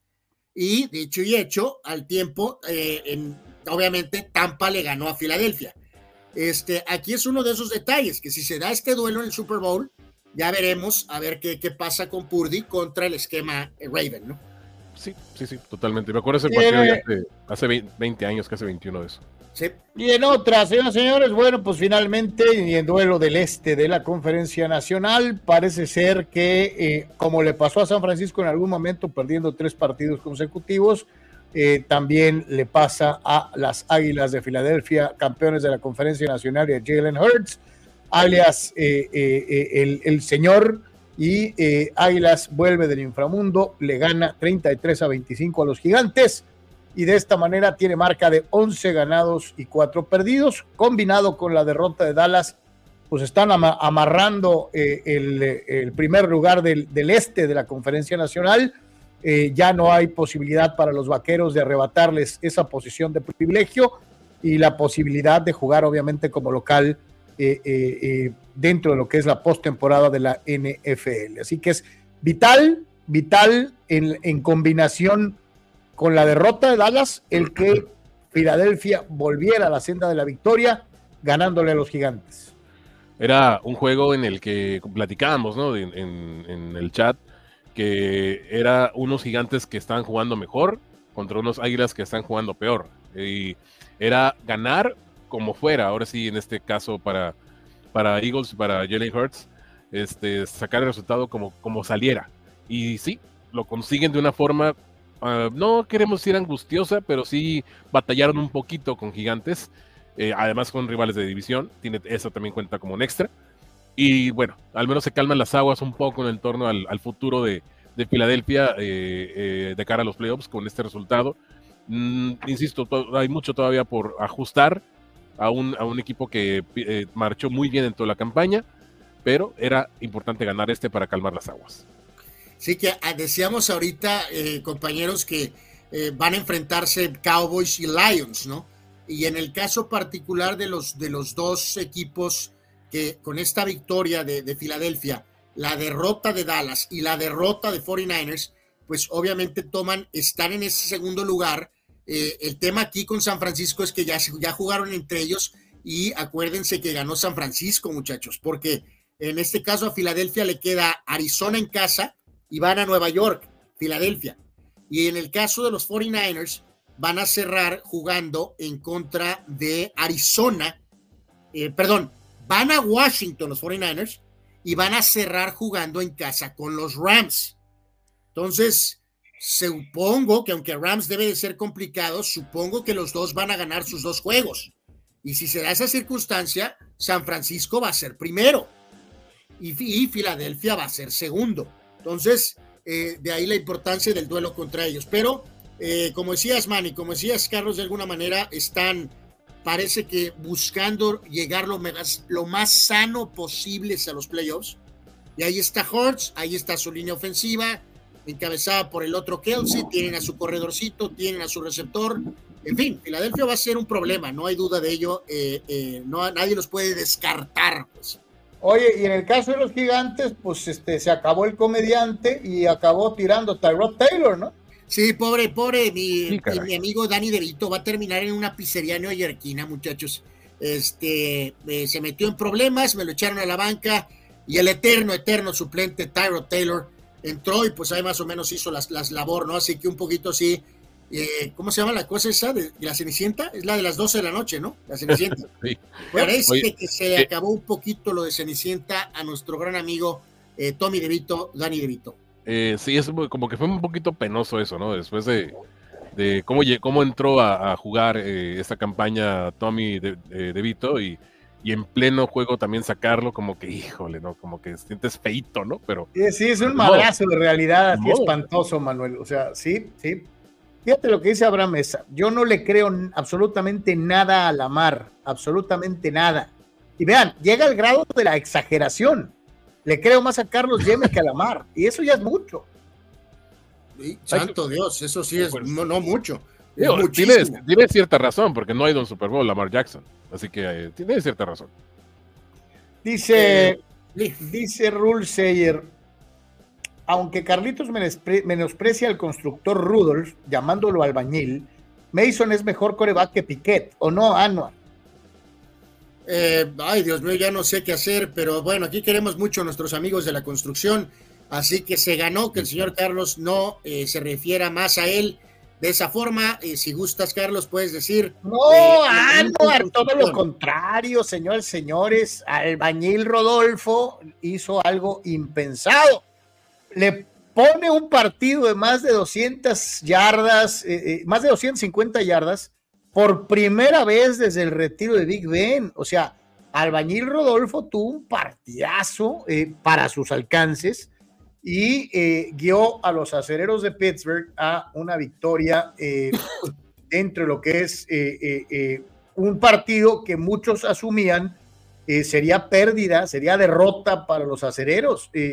Los bengalíes de Cincinnati se hicieron chiquitos a la hora buena tres intercepciones para eh, quien algunos ya insinuaban que Jay Browning era una piedra en el zapato del lesionado eh, eh, Joe Burrow.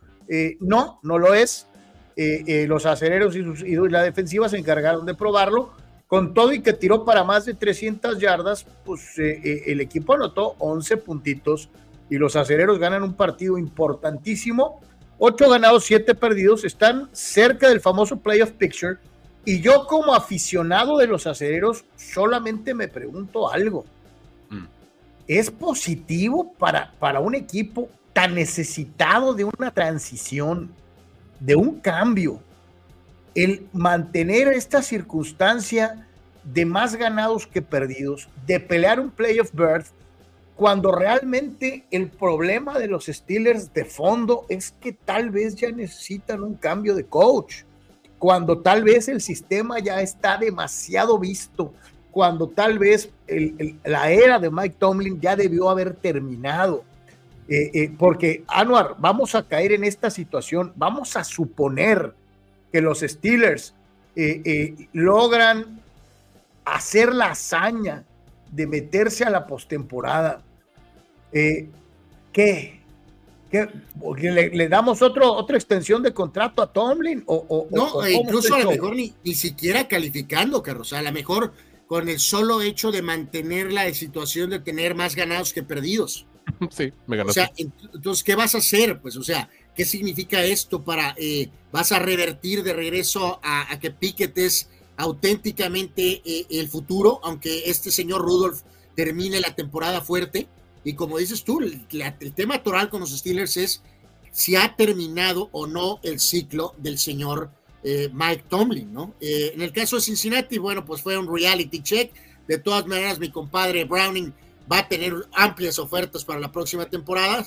Nada más, pues bueno, fue un pequeño recordatorio a lo mejor de que, eh, pues, este, una cosa es él y otra cosa potencialmente un sano Joe Burrow, ¿no? Que fue una primera selección prácticamente. Entonces, la verdad sí estoy a la incógnita, Carlos, no sé cómo lo veas tú, Manny, de qué diablos van a ser los acereros, los padres y amos de la continuidad, pero de manera externa. Eh, yo estoy aquí en que ya deberían de hacer un cambio, pero pues solo ellos saben qué es lo que van a hacer, ¿no? Habrá, que revisar el, contrato de, Mike Tomlin para ver si expira pronto o no. Eh, y, no, y, ver si, si el futuro está ya asegurado para él en este equipo, pero sí, tiene razón, eh, son ciclos que ya, ya se deben terminar, y, pero hay que ver cómo, cómo lo asume la, directiva, si está conforme con, los, con las marcas ganadoras o con los playoffs o, qué. Eso es, algo que yo no, no puedo descifrar en torno a, Steelers eh, y, el, y, la cuestión técnica. Ahora, vámonos a, quiero aterrizar con el asunto de Mason Rudolph ese este juego, desde mi punto de vista, fue como un, una respuesta personal de Mason al, al, equipo en general, porque recordar que él era el suplente de Big Ben cuando él se retira, y de repente le llega Trubisky, de repente le llega eh, Pickett, y a él lo dejan en tercer plano, y sin embargo se ha mantenido ahí. Este, y, y lo, que, lo que sucedió el fin de semana es, aquí estoy, yo sé que no valgo mucho, pero vine a demostrar que sí eh, cobro mi chamba como es. Entonces, fue una muy buena respuesta de Mason eh, en base a su trabajo en, Pittsburgh el fin de semana. Esa es buena, Manny, porque eh, tienes toda la razón. Mi compa estaba prácticamente en el sarcófago y lo resucitaron. Bueno, más bien se autorresucitó. Y de hecho, Anuar no lo tenía contemplado para un solo snap en toda la temporada. Ah, independientemente si los Steelers cambian o deciden quedarse con Pickett o mantener a Pickett porque es el futuro inmediato, eh, Rudolph ya al menos se ayuda un poquito a él, ¿no? En esta temporada que es marcada como la temporada del backup quarterback, pues Rudolph levanta la mano, como dice Manny, y aquí estoy, ¿no? Todavía existo. Y si bien a lo mejor no sean los Steelers, pues eh, a lo mejor este jueguito o uno más. Este jueguito le puede dar contrato a otro Absolutamente, le puede generar un contrato, ¿sí? Los acereros cierran contra Seattle en Seattle.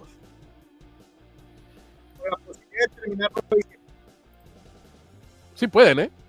Sí pueden quedar 9 y 8. Yep. Pero hay que ver el futuro del club. Dice. Eso, ya no basta. Dice Dani Pérez Vega, Rudolf le tomó tres minutos de juego en demostrar que es mucho mejor que Trubitsky, ¿no? Yo no entiendo lo de Trubitsky, te lo digo sinceramente, Dani, yo no lo entiendo, yo no lo entiendo. Sí, esa es, es, es, como si es increíble, Carlos, eh, que un, un, grupo de evaluadores hizo, y que tenga Tomlin como gran coach que ha sido, o buen coach que ha sido, que hayan palomeado que este jugador que tuvo ese fracaso tan sonado en Chicago, eh, con alguna cierta experiencia porque jugó algo, porque era una alta selección, era el reemplazo ideal para Pickett, Carlos. Es inexplicable, es inexplicable que hayan caído. ¿Sabes qué? Ah, se fueron con aquella de, ah, es que este ya fue titular, este ya tuvo experiencia. Así es. Eh, eh, eh, la clásica del coreback veterano, pues para respaldar a un chavo de segundo año, ¿no? O sea. simplemente Steelers ninguneó a, a, Rudolph en estos dos años y esa es la respuesta que le está dando al propio club, simplemente. Y, Abraham sigue el ninguneo, este, Manuel. Abraham dice, Mason Rudolph será el ayudante de Debito en su pizzería de Nueva York. Pues no es mala idea irse a Nueva York, ¿eh? Aunque sea de suplente. Mejor, yo creo. Eh, eh, en fin, pues ahí está, ganaron los acereros. Yo como Steeler eh, no me la creo, se lo digo sinceramente. Este, pensé que iban a perder, pero pues no me quedé con las ganas. Eh, yo sí pienso que ya es urgente un cambio de head coach, este, pero pues, pues, pues vamos a ver. Resto resultados en el fútbol americano profesional de la NFL hay algunos verdaderamente dolorosos, Manuel eh, Anuar, amigos. Eh, concretamente, y me voy a ir con el eh, partido que a mí me llamó más la atención, Anuar. ¡Pastelerito! ¡Pastelerito! logró la victoria sobre los Jaguares de Jacksonville, 30 puntos a 12 y pastelerito eh, eh, con, en contraviento y marea. Yo sé, aprovechando una muy, muy débil división, pues este, está en primer lugar por encima de Atlanta, por encima de Nueva Orleans. No, no, será el sereno. Yo, yo sí puedo reconocer algunas cosas de vez en cuando, Carlos, no como tú, eh, así que con Manuel como testigo aquí y eh, tu mentado pastelerito ha tenido un buen año. Ya te había dicho que estadísticamente incluso está eh, parejo con Brady en el último año de Brady, el gran veterano Brady. Sin embargo, aparte tiene extra motivación. Creo que si leí correctamente, se lleva un millón de dólares extra el pastelerito si ganan la división. Así que trae esa extra, extra ligera motivación. A lo mejor para algunos millonetas deportivos, un millón de dólares no es mucho, pero me imagino que sí es para el pastelerito. Así que eh, bien, bien Mayfield, eh, con ese muy buen grupo de receptores y Tampa, este, eh, pues en posición, ¿no? De tal vez sacar esa, esa mediocre división, pero será el sereno. está muy cerca de tal vez ganar esa, esa, esa, esa situación. Mira, lo de Mayfield, siempre lo han volteado también al pobre Baker, pero pero recordad que él, fue el último que llevara a los, a los Browns a los playoffs y medio salvó la, la chamba en los Rams a pesar de que no lo renovaron y ahorita está como queriendo demostrar que, que, que sí, que sí, es, eh, que sí chambea, pues vaya, que como quarterback. Entonces, este, este, resultado le da un muy buen plus ah, y aprovechando una muy mala tarde de, de, Lawrence y los, y los Jacks, este, creo que ah, lo aprovecha muy bien y pues Está en la, está la antesala de, de, de, de, tener una extensión de contrato con los, con los Bucks. ¿eh? Los de Jacksonville, de regreso a las andadas, ¿no? Cuatro derrotas en fila, ¿eh? Sí. Cuatro derrotas en fila para el Surfo. Eh, y solo están vivos porque están en esa mediocre división del sur. Eh, ahorita revisaremos los standings, ¿no? Pero solo están vivos de milagro, ¿no? Atlanta le, le, dio otro baño de realidad a un equipo que iba muy bien y que cuando se dio cuenta de que iba bien, eh, eh, se, acordó de que chafa y eh, Gardner Minchu y los Potros pierden con Atlanta y pierden categóricamente 29 puntos a 10. Atlanta con todo y la victoria sigue teniendo marca negativa, 7 ganados, 8 perdidos. Manny, ganaron tus Packers de visitante. Híjole, qué fea victoria, eh, la verdad. por un momento pensé que le sacaban el juego los Panteras, pero pero lo, bueno, de, algo va a servir este resultado para, para el futuro de la franquicia en la campaña que viene, porque no creo que les alcance para, para esta ya. Yo creo que ya se fue, pero sí el resultado era, era por lo menos decoroso, ¿no? Ganar este y cerrar bien la, temporada para Green Bay. Y Panteras, pues, híjole, yo creo que ya se está preparando para el draft. Primera jugada. ¿Cómo catalogas a Love, Manny? Eh, considerando el legado de que tienes que estar atrás de lo que hizo Favre, lo que hizo Rogers, eh, que tuvo que esperar tanto rato, que también es una alta selección vía cambio. Eh, ¿Cómo lo has notado? ¿Cómo ha sido tu evaluación de Jordan Love pues en este primer año de titular? Desempeño regular, este Anuar y Carlos. Yo creo que no lo puedo considerar bueno para nada, pero tampoco ha sido así como que para tirar la basura. ¿eh? Creo que sí ha, ha demostrado cierta actitud, pero le falta madurar, ¿no? y eso se debe a, a los años que estuvo en, eh, como suplente por eh, detrás de Rogers. Creo que hasta el siguiente año veremos si realmente Love es, eh, es, lo, que, lo que nos han contado desde que llegó. primera jugada desde la línea de scrimmage Amari Cooper se avienta una recepción de 53 yardas. El equipo de los Cafés de Cleveland y Joe Flaco, sí, Joe Flaco, tienen la marca al momento de 10 victorias y 5 descalabros, gana como visitante Cleveland, amarra prácticamente eh, su posición y eh, pues el equipo, el equipo de Cleveland está haciendo más de lo que muchos esperábamos. ¿eh? Sí, ah, no, no, hay, no hay forma, muchachos, de realmente de entender qué pasa a veces con un jugador, ¿no? ¿Se acuerdan? No le fue bien en Denver. Después había situación de que pensábamos que los Jets podía aportar algo Joe Flaco eh, al grado de quedar literalmente fuera un ratito de la liga. Y ahora otro que resucita, mami, pero, pero cañón. Este estilo películas de vampiro ahí que le ponen la sangre para revivirlo, ¿no? De la ultratumba ha salido Joe Flaco eh, tras la caída del calzón Watson para este, pues poner a los, los Browns en una situación que ni ellos mismos pensaron, ¿no? Literalmente de ultratumba está vivo eh, Joe Flaco, ¿no? dos equipos que, que, no pintaban en esa campaña para llamar la atención, en el caso de Texans y Browns, ah, se, se, encuentran en esta, en esta semana. Eh, y ahí aquí se aquí era para más confirmar quién cierra, mejor y, y, la verdad lo que Flaco está eh, mostrando con los Browns es, es esa ese último tirón de, su carrera para, para, para dejar algo en especial y, y esto está llevando a 10 victorias ya a los Browns en esta campaña es increíble lo que han hecho en este torneo, la verdad. Oye, lo de Amari Cooper eh, marca para la franquicia 11 recepciones, 265 yardas, dos touchdowns, un, una gran, gran actuación. que decir de, Amari, ¿no? Decir de Cooper, Carlos, fue uno de los chivos expiatorios en los últimos tiempos de los Dallas Cowboys. Eh, eh, bueno, con algo de razón, pero bueno, pues ha medio reacomodado, como dicen por ahí, eh, recargado, recalculado eh, un poquito con los Cleveland. demostrado que es un buen jugador, eh, a pesar de que, insisto, pues quedó esa etapa mala en Dallas. ahí, ahí ya queda ahí marcada, ¿no?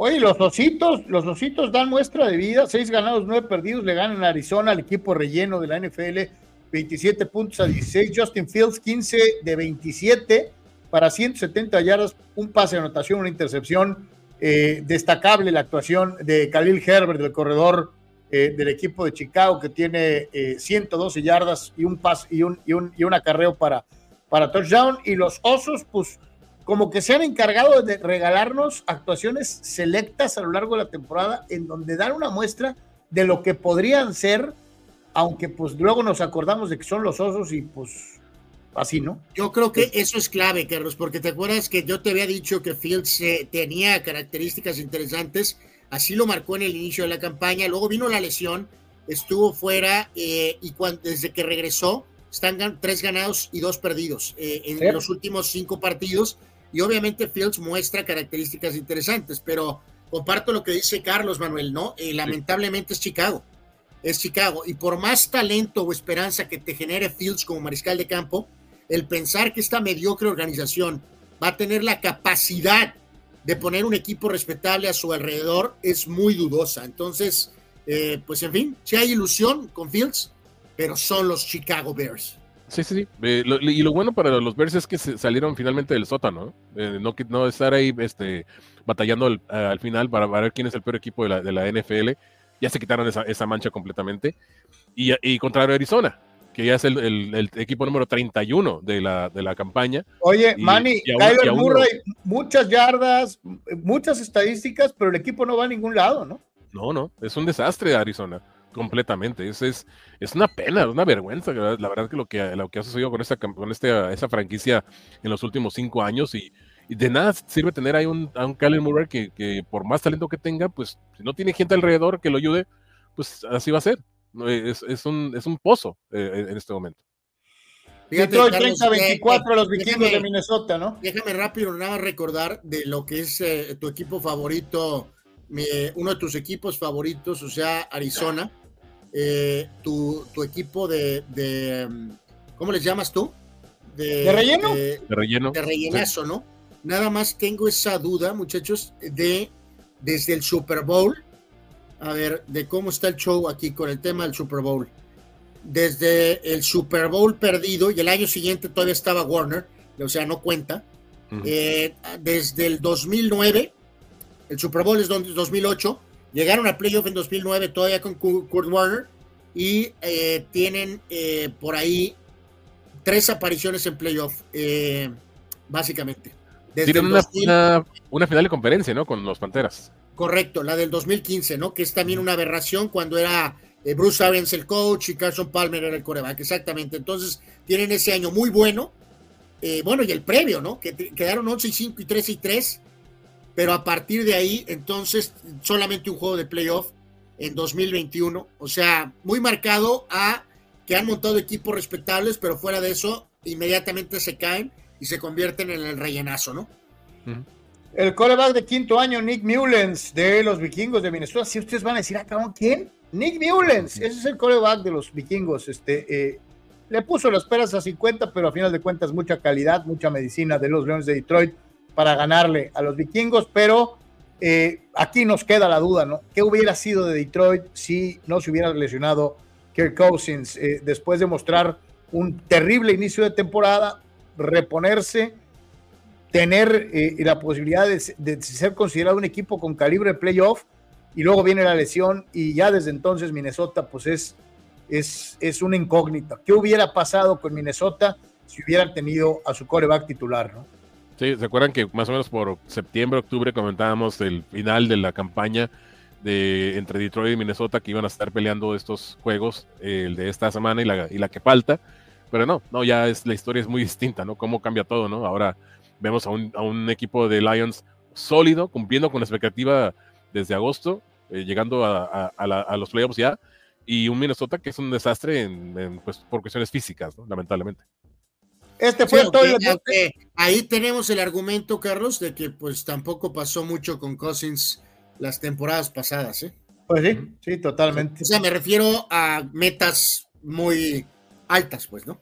O sea, este fue Toilet Bowl, pero precisamente cuando dos equipos malos juegan, a veces ves buenos partidos y fue el caso del Washington en contra de los Jets, 30-28 victoria como local para el equipo neoyorquino, eh, eh, con Trevor Simeon como mariscal de campo titular, eh, pues la sexta victoria para el equipo de los Jets en lo que va de la campaña, 4 y 11 para los ex Pieles Rojas, ahora comandantes de Washington y Anuar el 12 baños se metió al toilet y Belichick le jaló a la cadena.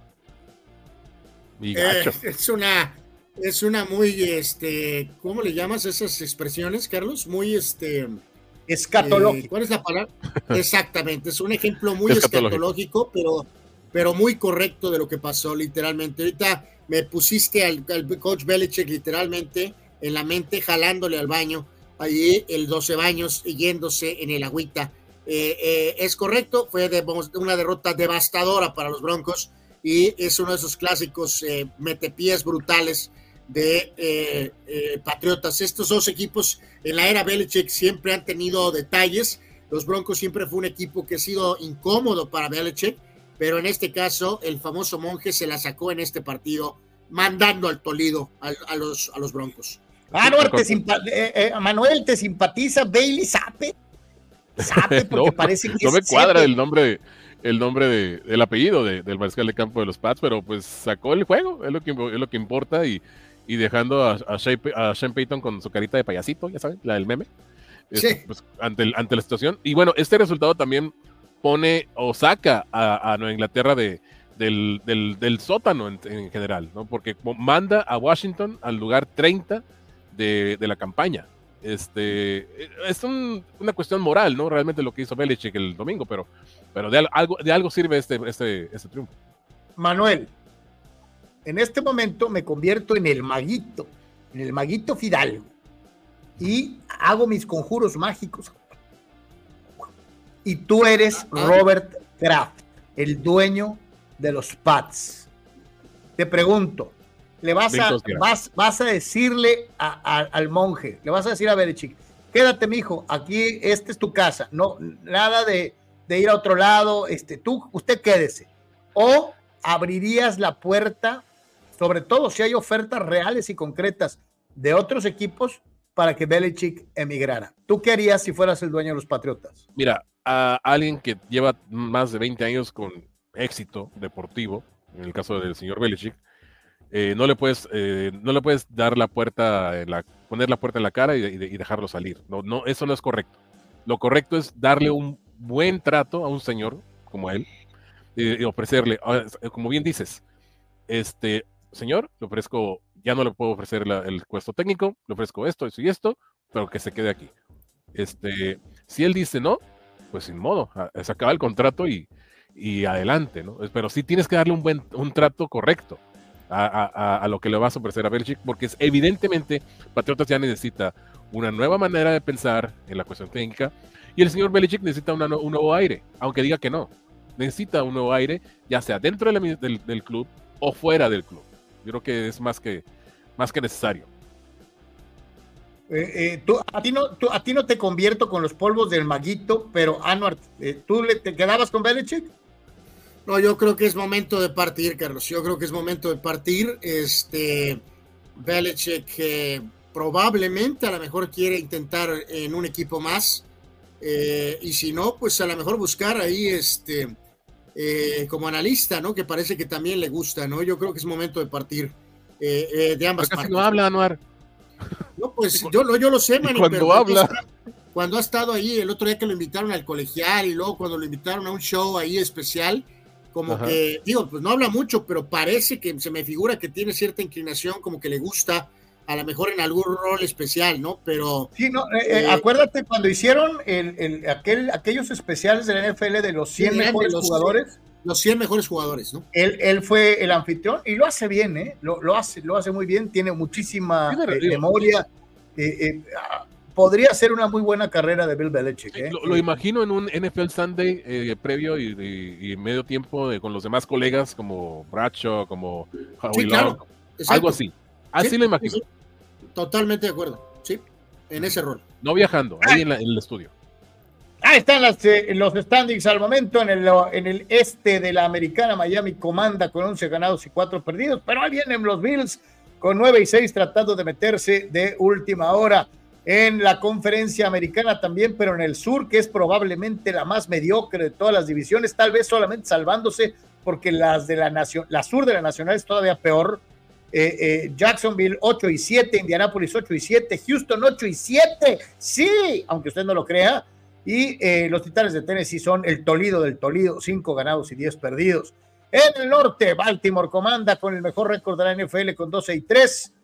Cleveland, los sorprendentes cafés con 15, a los acereros se les mueve una patita con 8 y 7, mismos números de los bengalíes de Cincinnati. En el oeste, Kansas City con todo y su temporada de altas y bajas 9 y 6, Las Vegas Raiders y los Broncos de Denver del 12 baños 7 y 8, los Chargers son los Chargers 5 y 10. Qué terrible, Dios mío de mi vida. En la nacional, esto es por las mentadas divisiones. Ahorita vamos a ver el playoff picture. de Filadelfia 11 y 4, Dallas 10 y 5, Gigantes 5 y 10, los ex Redskins 4 y 11 en la norte, Detroit tremenda campaña 11 y 4, Minnesota y Green Bay 7 y 8, Chicago 6 y 9. La del sur es más mediocre que la sur de la americana, Tampa 8 y 7 con el pastelerito, Atlanta 7 y 8, Nueva Orleans 7 y 8 y Carolina 2 y 13. En el oeste, San Francisco 11 y 4, Rams que ha regresado 8 y 7, Seattle 8 y 7 con Gino Smith y Arizona Toledo absolutamente 3 y 12 en el sótano de lo que es los standings de la NFL. Aquí la gran pregunta es quién es más malo, Arizona o Carolina, ¿no? Pero bueno, este... Eh, ahí pues, está. Eh, el, día de hoy diría que Arizona, Carlos. Podría ser el, número uno del draft. Ahí están los, los, los playoff picture al momento. Baltimore y San Francisco hasta arriba. Y los juegos hoy serían Cleveland, Jacksonville, en donde nunca apostaría por Jacksonville, con todo y que jugarían eh, en esa ciudad. Buffalo contra Kansas City, en lo que podría representar la oportunidad para Josh Allen y para los Bills de vengarse de todas las que les han hecho los jefes. Y que complementaría la conferencia americana poniendo a los malísimos potros de Indianápolis en contra de los Delfines de Miami. Híjole, eh, eh, ahorita pintaría perfecta para historias de, de eh, Carlos, de, de, revanchas deportivas. ¿eh? Sí, que ahorita todavía se sostiene. Ese juego sería en Kansas City, ahorita todavía, ¿no? este, y así, así podría ser por lo pronto, ¿no? en la conferencia nacional, San Francisco está primero todavía y tiene la ventaja en el tema de Filadelfia. Si ganan los dos, como lo decía hace un segundo, hace unos minutos, si ganan los dos partidos que les quedan a ambas organizaciones, San Francisco va a ser primero. Eh, Dallas estaría visitando al pastelerito en este momento, lo cual sería interesante. Rams contra Detroit sería un juego bastante llamativo, sin duda alguna, Detroit como local. Y Filadelfia jugaría contra Gino Smith y los halcones marinos de Seattle. Realmente creo que ese es un eh, eh, fácil, fácil panorama para las águilas, ¿no? Pero eh, bueno, pues ahí, ahí está el playoff picture al momento. Fíjense, ahí si se llega a dar el, Detroit Rams, el factor Goff, ¿eh?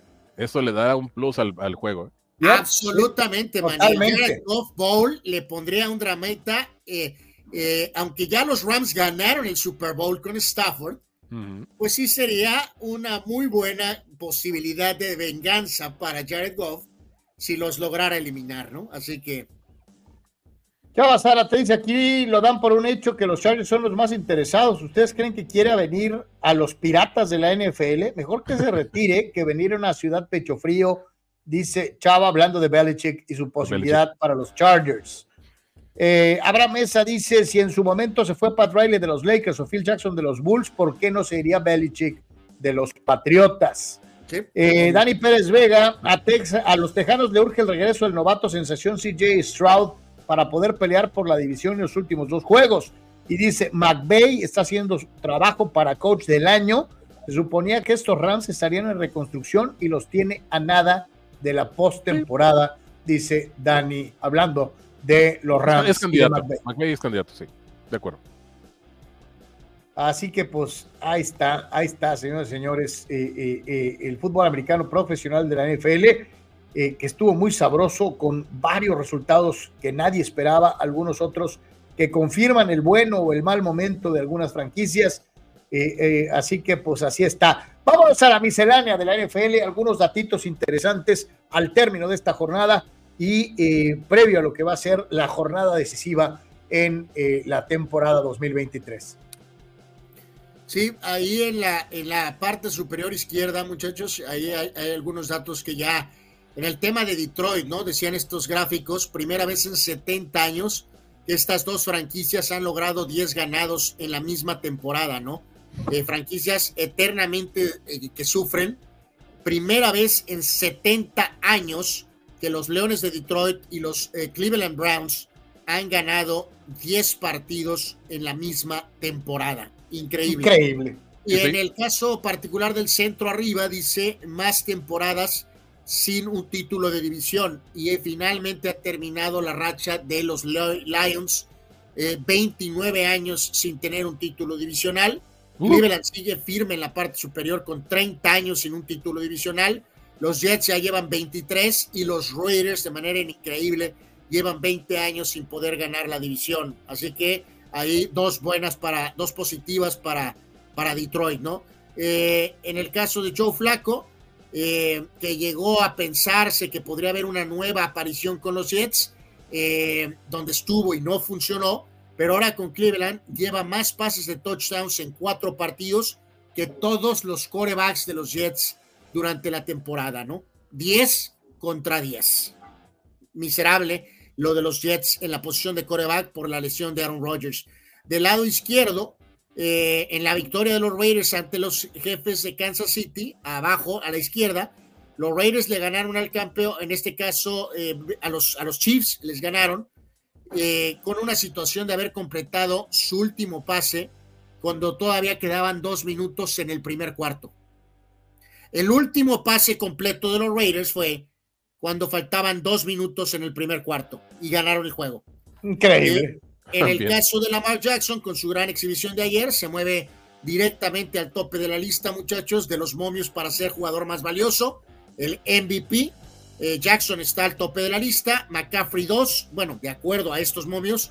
Eh, Tago bailó a tercero. Josh Allen cuarto. Y el incomprendido Brock Purdy cayó hasta el quinto sitio como posible MVP. Y del lado derecho abajo, lo que ya nos señalaba el señor Dani Pérez Vega, 21 el récord de Lamar Jackson en contra de la Conferencia Nacional, siendo la única derrota ante los Giants y en este caso ante su contraparte en ese juego, Daniel Jones que es el único coreback de la Nacional que ha derrotado a Lamar Jackson, que ya había vencido a Hurts, a Brady, a Stafford, entre otros, al propio Dakota, a Cousins, a Jared Goff, y el único coreback de la Nacional que ha derrotado a Lamar Jackson es Daniel Jones. ¿Cómo te extraño, Daniel Jones? Pero bueno, en fin, este, así pasa. Víctor Baños dice, en uno y dos del draft lo tienen Carolina y Arizona. ¿Creen que uno de ellos de todas maneras vayan por coreback? O mejor negocien con otro equipo más necesitado su posición en el draft. Bueno, a Panteras le urge un quarterback eh, en ese sentido, ¿no? Más que a, Arizona. a menos que quieran renegociar el contrato de Kyler Murray. Pues dicen que Kyler Murray se va esta temporada, Manuel. Pues, este, por eso. Eh, a ver. Puede ser. puede ser. Caleb Williams es, el, es, lo que pinta, ¿no? El, por ahí el, el, que, el probable primer mariscal de campo. Y este año, para terminar lo de la información de la NFL. Eh, sí, sí, sí. En este caso en particular, eh, pues estas, estas eh, listas, Carlos, aquí creo que el gran playmaker Michael Irving me dio, a ver, no estoy seguro, él armó su Mount Rushmore, o sea, los cuatro mejores receptores de la historia, de acuerdo al playmaker Michael Irving.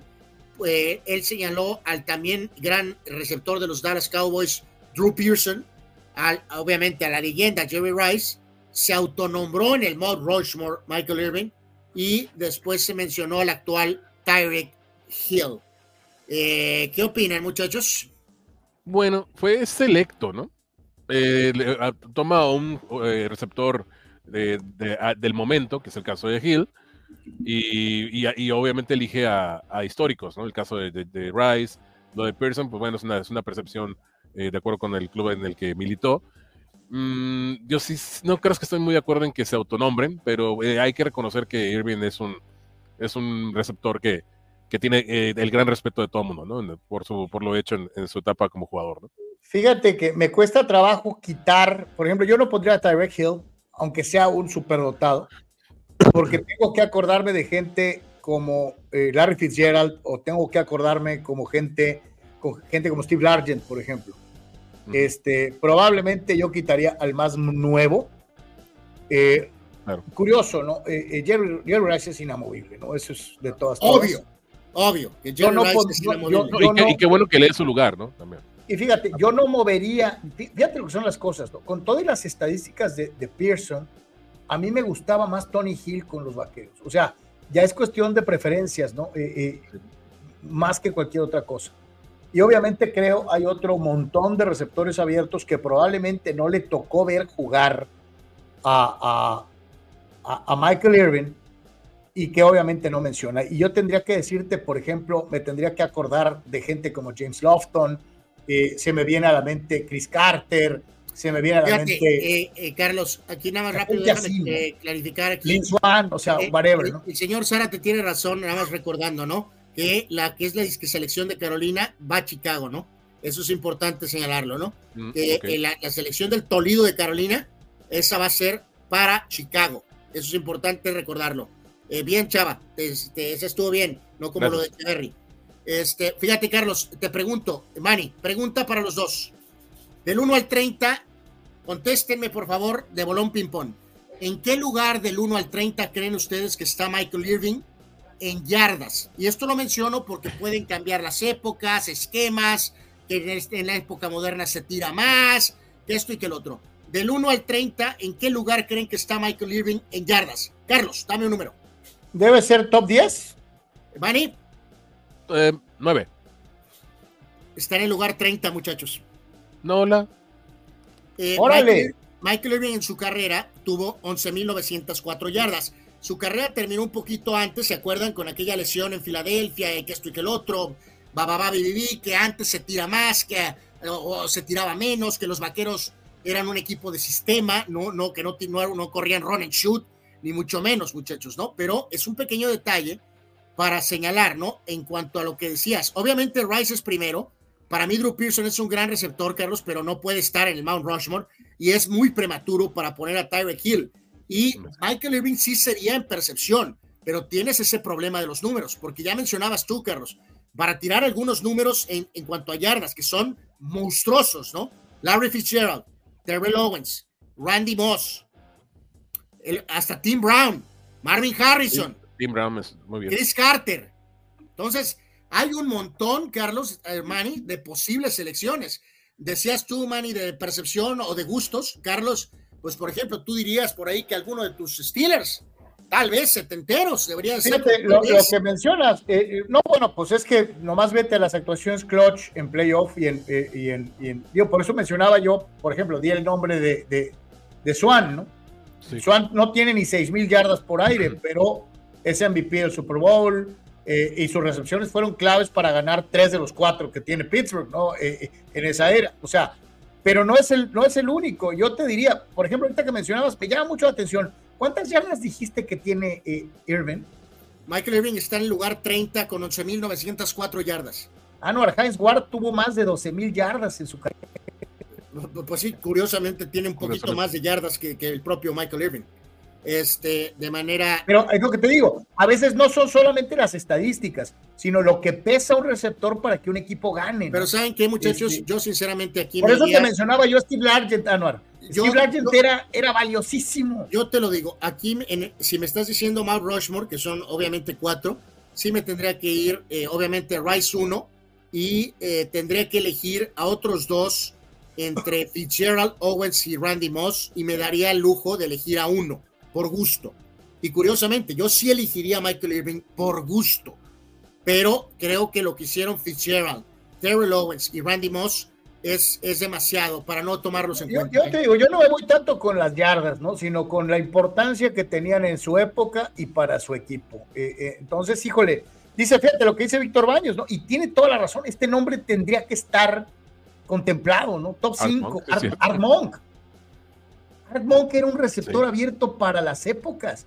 Y, a los que no vieron jugar a Harold Carmichael, pues no se acuerdan de lo que era ese receptor para Filadelfia, ¿no? O sea, mm, híjole, tan difícil. Y dice Víctor Baños, Rice, Irvin, Terrell Owens y Randy Moss, dice Víctor Baños. Yo, yo, mi listita la haría, obviamente, con Rice, eh, como uno de los, de los cuatro. No pongo el orden, pero sí uno de los cuatro. Y sí elijo tal vez a Michael Irving, porque lo vi jugar en, la tele y era un, hombre seguro de manos. Y ahí eh, agregaría eh, a Tim Brown de los Raiders y tal vez a Chris Carter. Yo creo que serían los cuatro. Oye, no va a faltar el que pregunte y que te diga eh, bajo ciertas circunstancias, sobre todo en esta época me acordé del Tony. Saludos, Tony. Algunos te van a decir que Julio Jones tiene más estadísticas que varios, ¿no? Bueno, por este, eso, Carlos, pero hay estadísticas a estadísticas. Con todo respeto, eh, no, no hay forma. eh, mencionaste ahorita un nombre de tus Steelers, ¿no?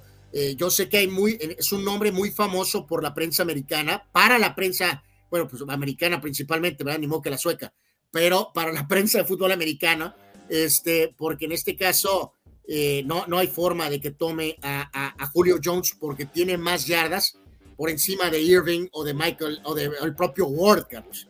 O sea, hay, no, no, no, por eso te digo, y eso nomás refuerza mi punto, de que las estadísticas no lo son todo, ¿no?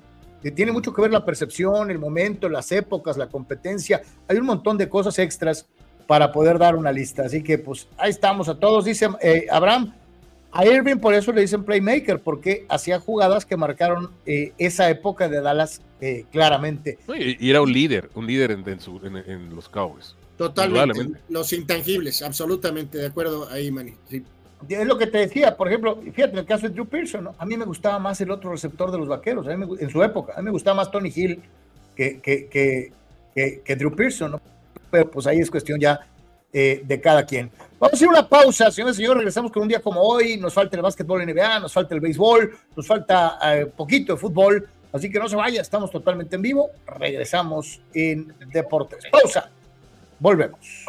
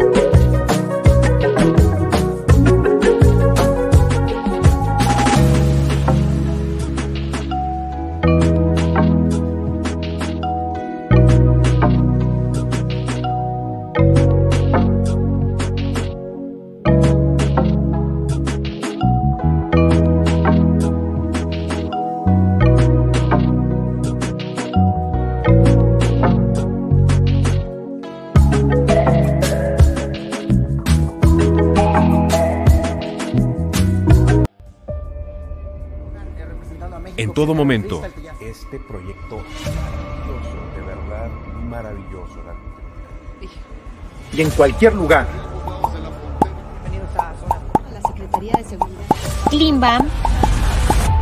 Diversión e información en un solo clic.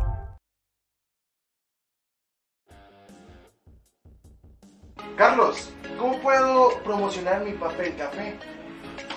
Es muy fácil promocionar tu papel café utilizando las opciones que te ofrece DoSynergyDeportes.com para impulsar tu producto o servicio. Puedes tener una sección fotográfica o de video, puedes tener un landing page o publicidad absolutamente efectiva en Google Ads y en Facebook Ads. Todo desde 299 dólares. DoSynergy te da la mejor opción para impulsar tu producto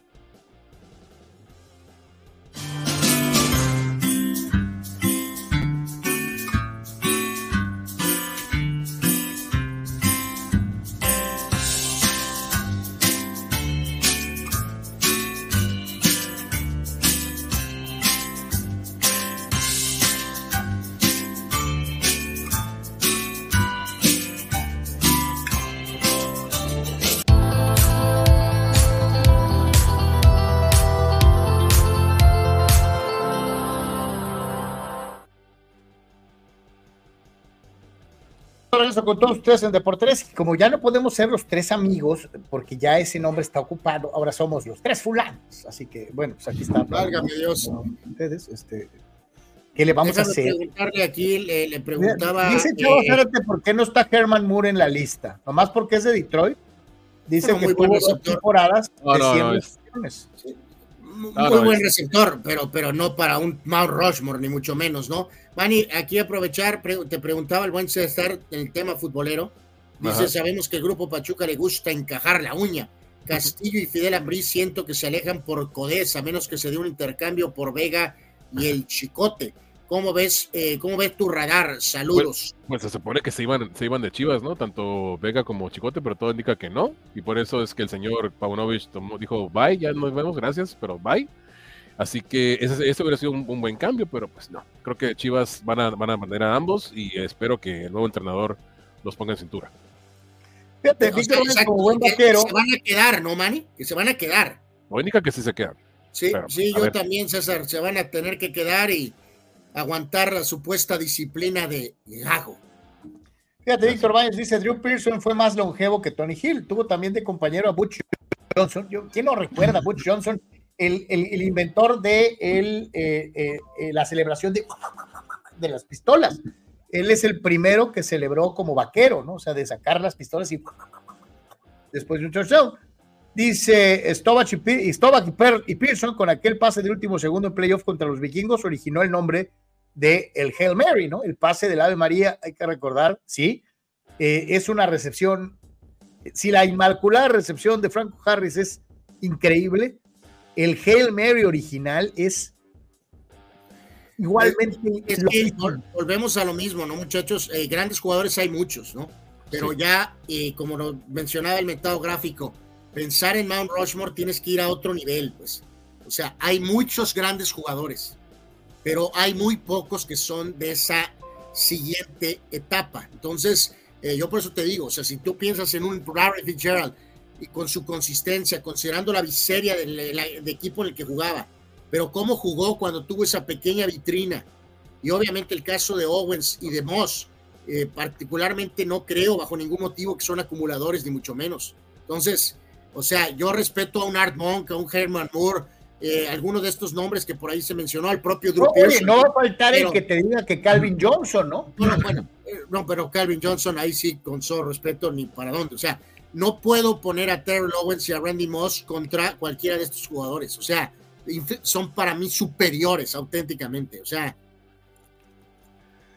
Vámonos, señores, señores, porque hoy es día 26 de diciembre. Es día 26 de diciembre. Entramos en la etapa final del año. Eh, ya entramos previo a lo que van a ser las celebraciones de, de, recepción para el 2024. ¿Qué sucedía un día como hoy, 26 de diciembre?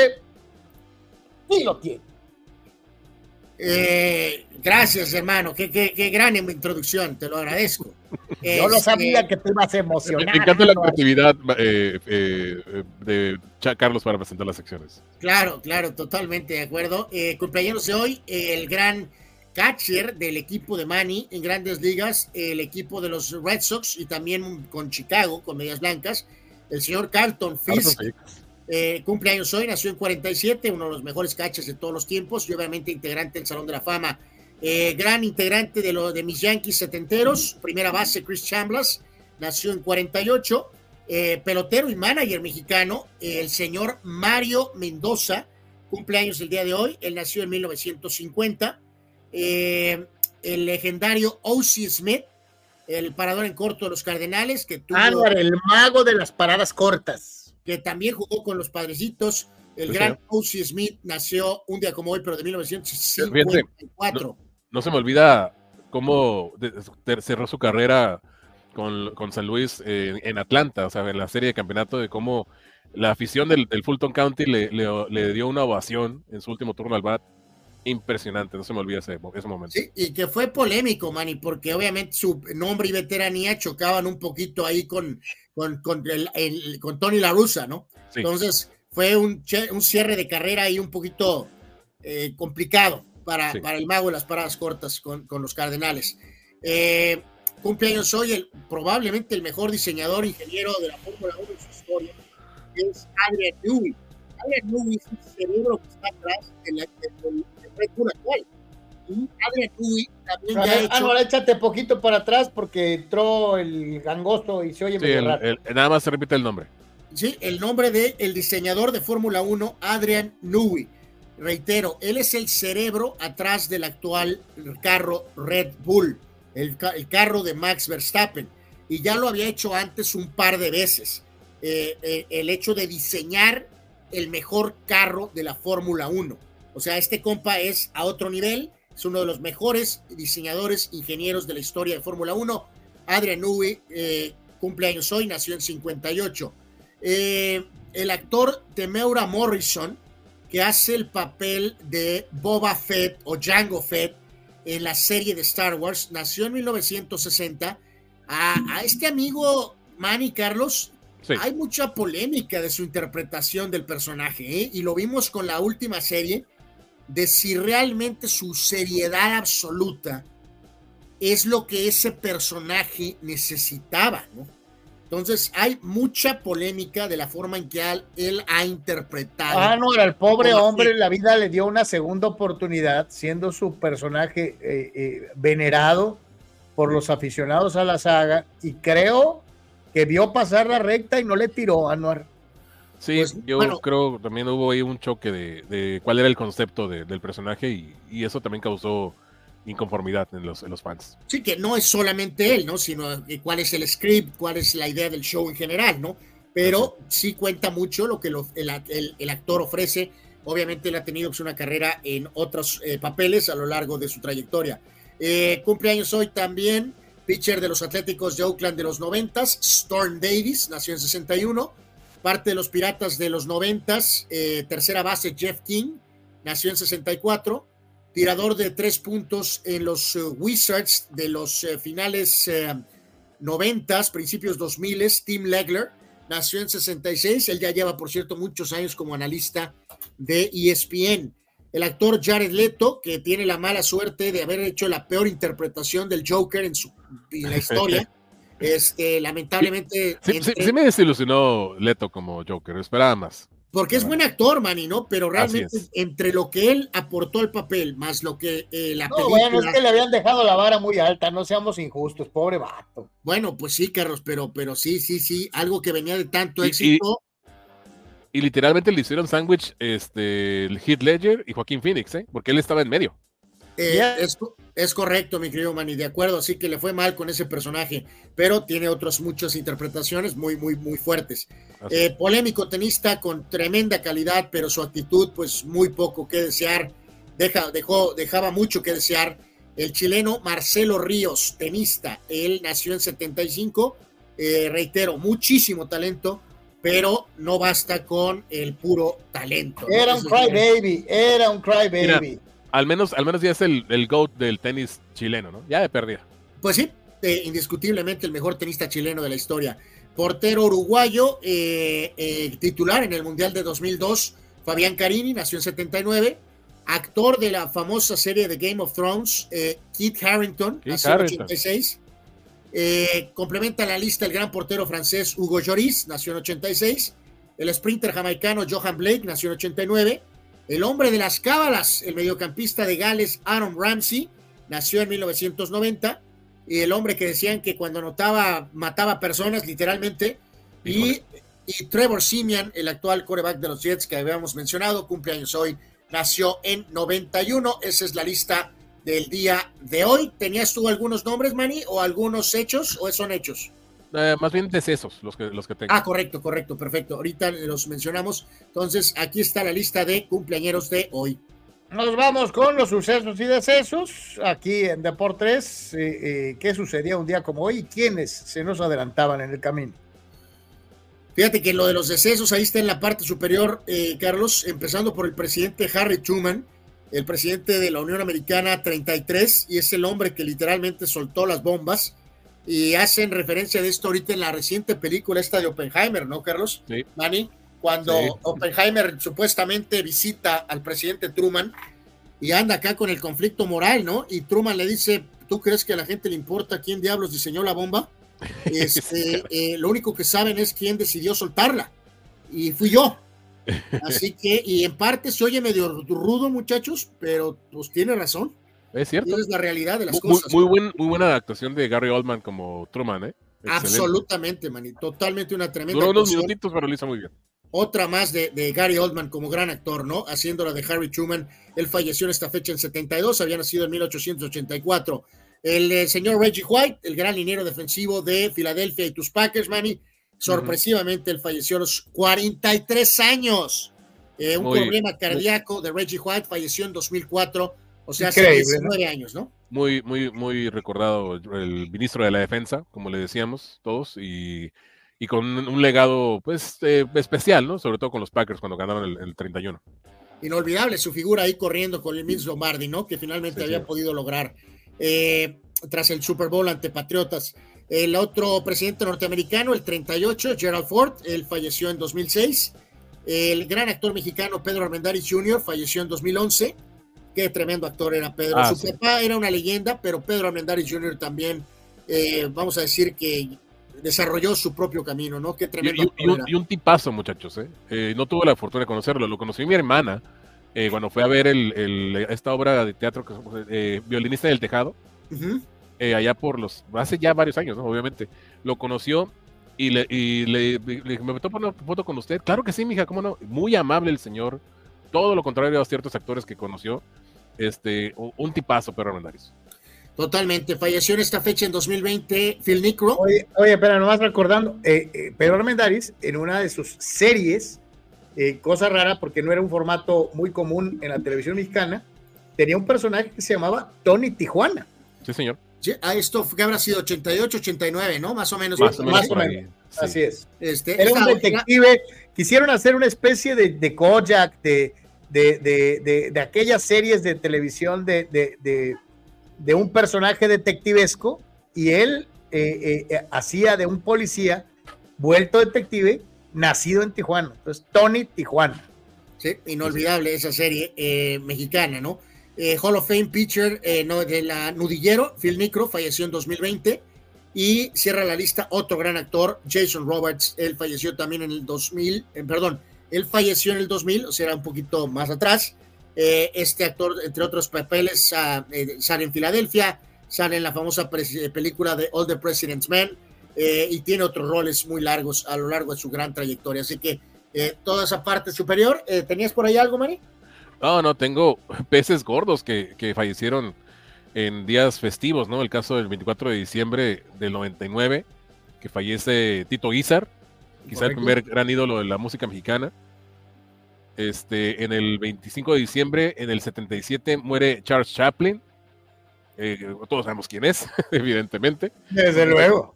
En el 89 es fusilado Nicolae Ceausescu, quien fuera aquel dictador de Rumania por 24 años. De hecho, ca- casi hasta ¿no? Oye, y cuyo hijo le hizo la vida de cuadritos a Nadia Comaneci, ¿no? O sea, eh, eh, sí, Así es. sí. Sí, sí, sí, es algo que, que tenemos que citar. Eh, y de hecho, su fusilamiento junto a su esposa fue casi televisado en vivo. Eso fue lo más tétrico del, del- del asunto. O sea, era tal el, el odio hacia el señor que casi transmitían en vivo el fusilamiento. Fue, fue terrible su, su, su manera Sí, de terminar. de hecho, hay quienes cuentan que, que, eh, fue un genocida patológico, ¿no? O sea, eh, eh, había más desaparecidos en Rumania que en cinco, seis, siete países de, de- detrás de la cortina de hierro. Ceausescu fue, fue un caso, verdaderamente. Oye, ahora sí que la- la- lo único peor en la pesadilla de los dictadores, ¿no? Literalmente que es que eso de que te acaben literalmente colgando y arrastrando, ¿no? Aunque esto también, pues literalmente fue un fusilamiento público, ¿no? Sí, y, y en 2006 muere James Brown, el gran, el gran ídolo de la música. Correcto. Feel good. Buenísimo. Y eh, complemento, muchachos, con algunos hechos. Eh, ay, Manny, este es uno de esos días, pues, eh, el día que cambió la historia. ya me del- acordé. el día que cambió la historia del béisbol, literalmente, ¿no? Acuerdo entre Yankees y Boston en 1919 para el cambio de Babe Ruth.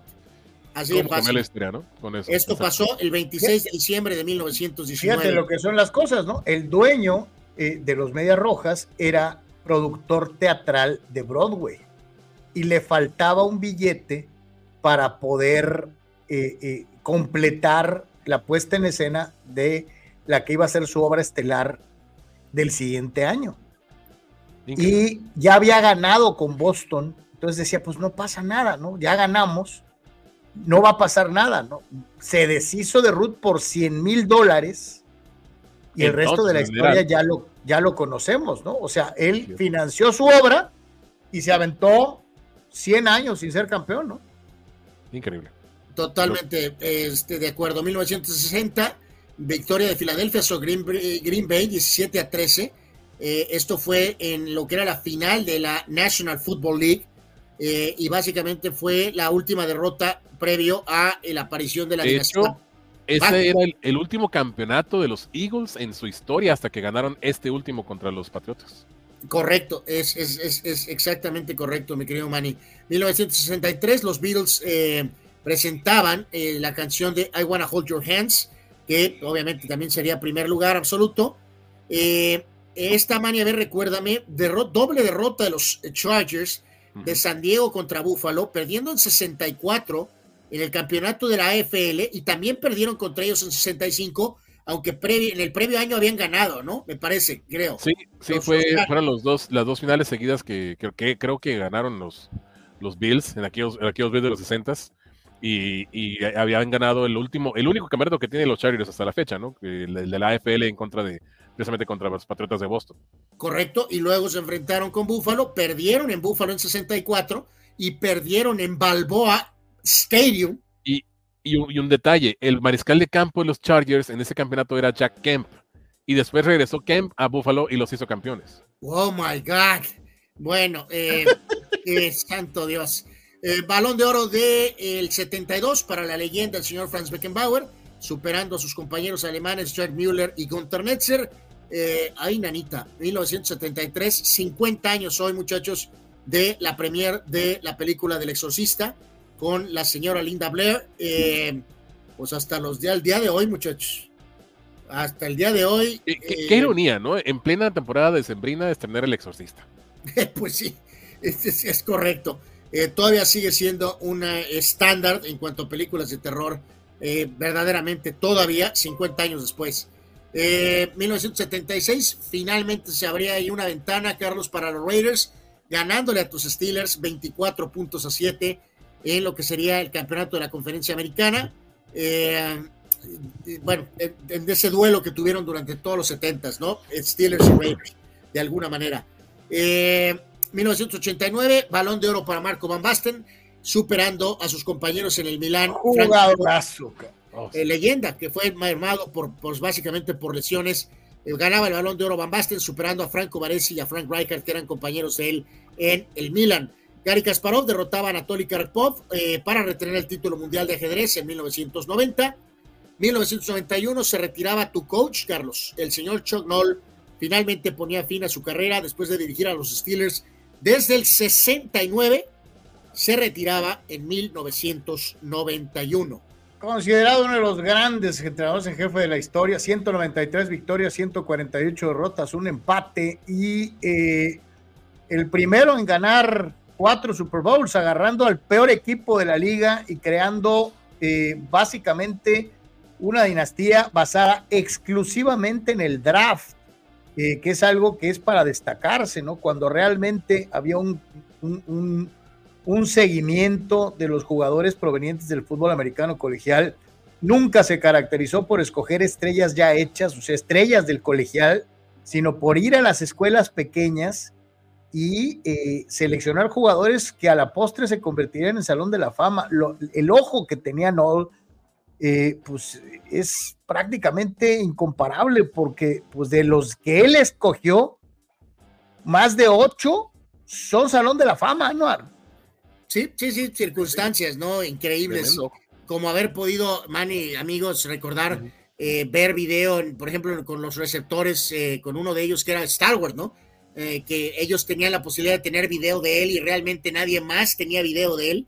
Y en base a eso basaron su selección, ¿no? Ahorita esto es algo, pues, impensable, ¿no? Que no tengas video de un prospecto, ¿no? Qué ridículo, verdaderamente en la actualidad, pero pasaba en aquella época, ¿no? Entonces, eh, bueno, tener esa virtud de... Oye, la, la- la- la- la- la- la relación de amor-odio con Bradshaw, o sea, fue, era un coach muy, muy especial eh, eh, eh, dentro de muchísimas, muchísimas circunstancias. Y curiosamente, él empieza su carrera de coach como asistente en San Diego de Sid Gilman. Bueno, pues otra Ironías de la conexión. vida. Otra conexión. Y hoy, muchachos, cerramos 19 años del famoso eh, y más devastador tsunami eh, que causó severos problemas en Sri Lanka, en la India, en Indonesia, en Tailandia, en Malasia. Eh, un estimado de alrededor de 230 mil personas murieron eh, después de un pues, terremoto, ¿no? De 9.3 grados, ¿no? 19 años de este evento que literalmente pues acudió a todo el mundo, ¿no? Una, una de esas postales o visiones que eran devastadoras, ¿no? Auténticamente. Sí, hay, hay, como 8 millones de documentales de, de ese día, ¿eh?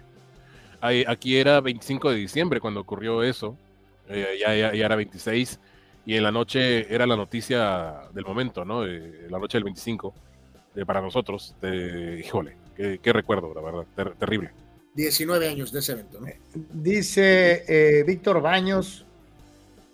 Carlos, ilústranos cómo hizo Carlton Fisk cuando pegó el icónico home run en la Serie Mundial contra los Rojos en el 75. Solo como tú sabes hacer las réplicas. Sí. Así es. Anuar, ese es probablemente uno de los videos de Major League Baseball más reproducidos en la historia. O sea, eh, eh, eh, es un momento, ¿verdad? No sé cuál sea más icónico, si el de Carlton Fisk o el, el, batazo que le pasa en medio de las piernas al pobre primera base de los Mets, ¿no? No, eso no me lo, eso no me lo recuerdes. Pues, diferentes, ¿no? Pero sí, por supuesto, es un momento tan icónico. Lo único malo, Manny, pues lo recuerdas tú que esa serie al final, pues la perdieron. Los Reds. Sí, no, no, no, significa nada realmente. O sea, es una anécdota y ya, nada más. Sí, pero es, es, muy icónico la señal, ¿no? Dice, dice Chava Zarato, un día como hoy CR7 firma un contrato para que le regalen penales. Santo Dios, qué acusación sin ningún fundamento, ¿no?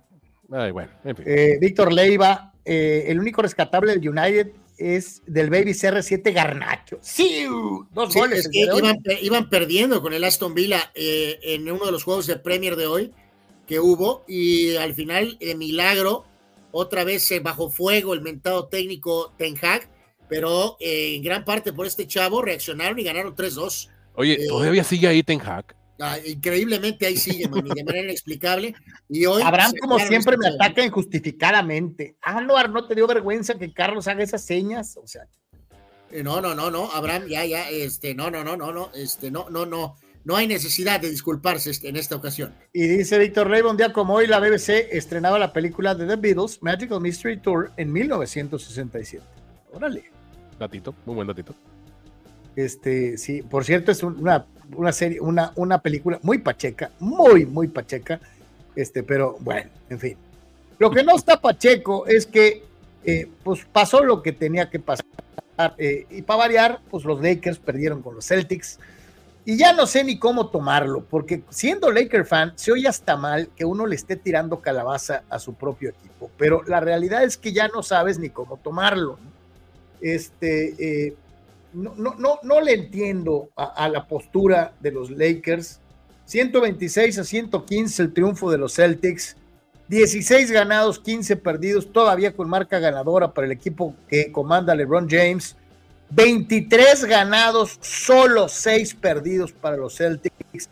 Es una diferencia abismal entre una y otra franquicia. Eh, híjole, ya no sé ni cómo tomarlo, Anual. No, y Boston no se anda con rodeos, Carlos. Ellos están con todo en el sentido de, la, de tener la localía en la conferencia del Este, ¿no?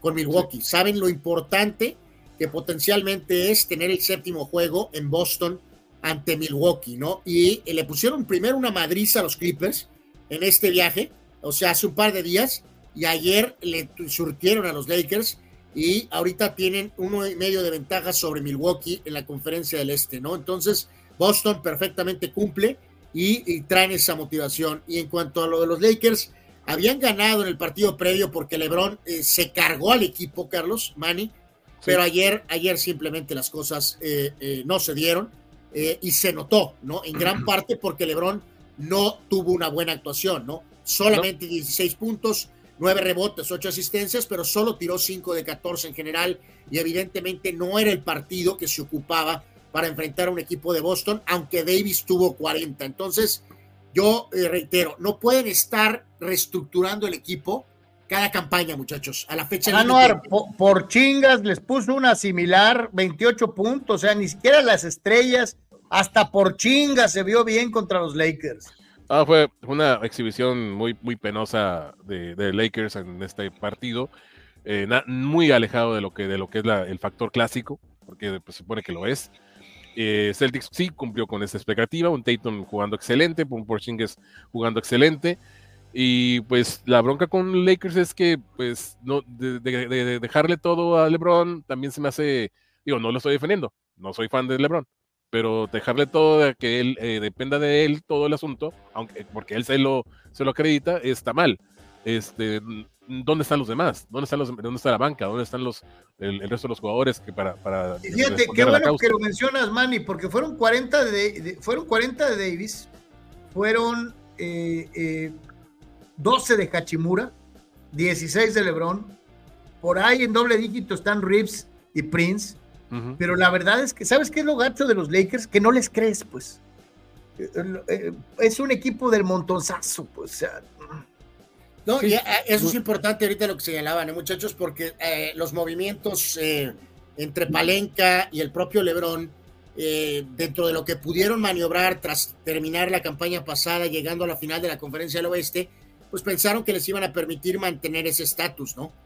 Sin embargo, pues no, no ha acontecido, ¿no? Y como decíamos, muy buen punto ahí, Manuel, porque bien lo dices, Lebrón no es una víctima él es el cerebro de gran parte que está atrás de palomear este roster. Entonces, eh, a él a los 39 años o la edad que tenga, eh, pues, eh, o sea, sabemos que es un espécimen, pero no, no puedes pedirle que él a estas alturas del partido cargue con el equipo, ¿no? O sea, tiene 38 años, va a cumplir ahorita el próximo día 30, 39 años, o sea, está a cuatro días de cumplir 39 años, y pues él solo se ha puesto en esa, Carlos Mani, ¿no? él, él, él quiere ayuda, pero al mismo tiempo no está en... No se deja ayudar. Que nunca va a querer admitir dejarse ayudar. entonces están hundidos y los Lakers son juzgados por títulos y los Lakers no van a ganar el campeonato, ¿no? Entonces por eso levantaron banderitas del el In-Season Tournament, ¿no? O una cosa así. Y en este caso, fíjate, eh, eh, pusieron este meme eh, pitorreándose, muchachos, de de, esta situación de la rivalidad Boston eh, Celtics de Los Ángeles. Y este meme, pues, eh, de alguna manera encuera esto, ¿no? Dice, los Lakers levantaron su banderita de campeones del In-Season Tournament. Los Celtics van a levantar su banderita de que le ganaron a los Lakers en Navidad. Sí, el partido que todo el mundo ve, ¿no? Y bueno, pues tienen toda la razón. La realidad es que casi, casi tienen el mismo valor los dos, ¿no? Entonces, eh, tiempos dramáticos para los Lakers. Yo creo que van a volver a intentar, eh, aún vendiéndole el alma, ya saben a quién, muchachos. Cuando se acerquen a la fecha límite de cambios, van a volver a sacudir el roster eh, y a intentar a ver si pega que ese grupo pueda hacer algo en el playoff, ¿no?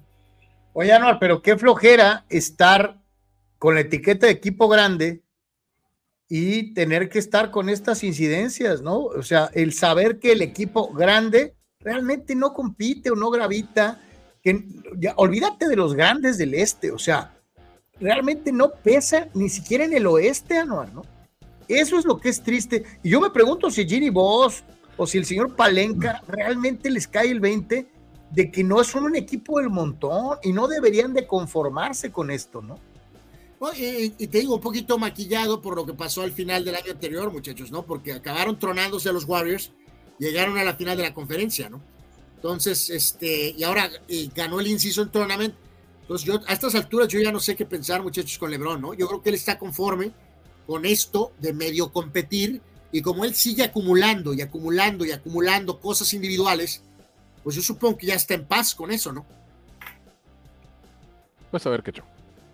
Pues yo, yo lo único que digo es que eh, eh como Lakers fan no deberíamos. y, Carlos, aunque le, incomode a Vic en el podcast, hay que recordar que gran parte del movimiento de LeBron era dos cosas. Una, venir a Los Ángeles porque pues es Los Ángeles, porque son los Lakers, por el clima, por Hollywood y lo que tú quieras y más. Pero desde aquella época hemos dicho que él en gran parte se movió a la conferencia del oeste, muchachos, porque ya no estar en el este y entonces potencialmente seguir perdiendo finales. Eh, o sea, es una teoría, yo sé que radical, muchachos, pero a su legado, ¿cuál es el peor golpe a su legado? Las pérdidas de derrotas. Sí, las derrotas, ¿no? Totalmente. Entonces, ya las derrotas en el oeste, en rondas previas, pues duelen, pero como que, como que se olvidan, ¿no? Como que se olvidan poquito.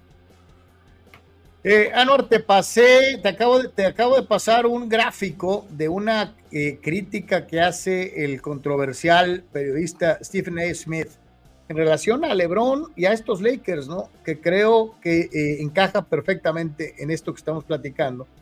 Algunos dicen que eh, Stephen A. es anti-LeBron, pero él se ha encargado reiteradas ocasiones de decir que la bronca no es con LeBron por sí mismo, sino con esta situación de autoproclamarse el número uno, ¿no? Eh, y de escudarse en estadísticas y en toda esta serie de situaciones, en la longevidad, etcétera cuando en realidad la comparación es muy desventajosa cuando pones en la balanza otras cosas. Dice Stephen A. Smith, ningún otro superestrella necesita más ayuda que LeBron. Él no puede ni siquiera ganar un juego de primera ronda en el oeste sin buscar más ayuda.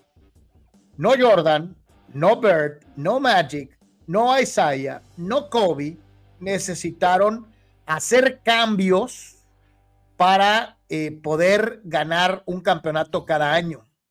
Ellos jugaban con lo que tenían en la baraja. Ellos nunca se aparecieron en televisión en vivo suplicando por más ayuda.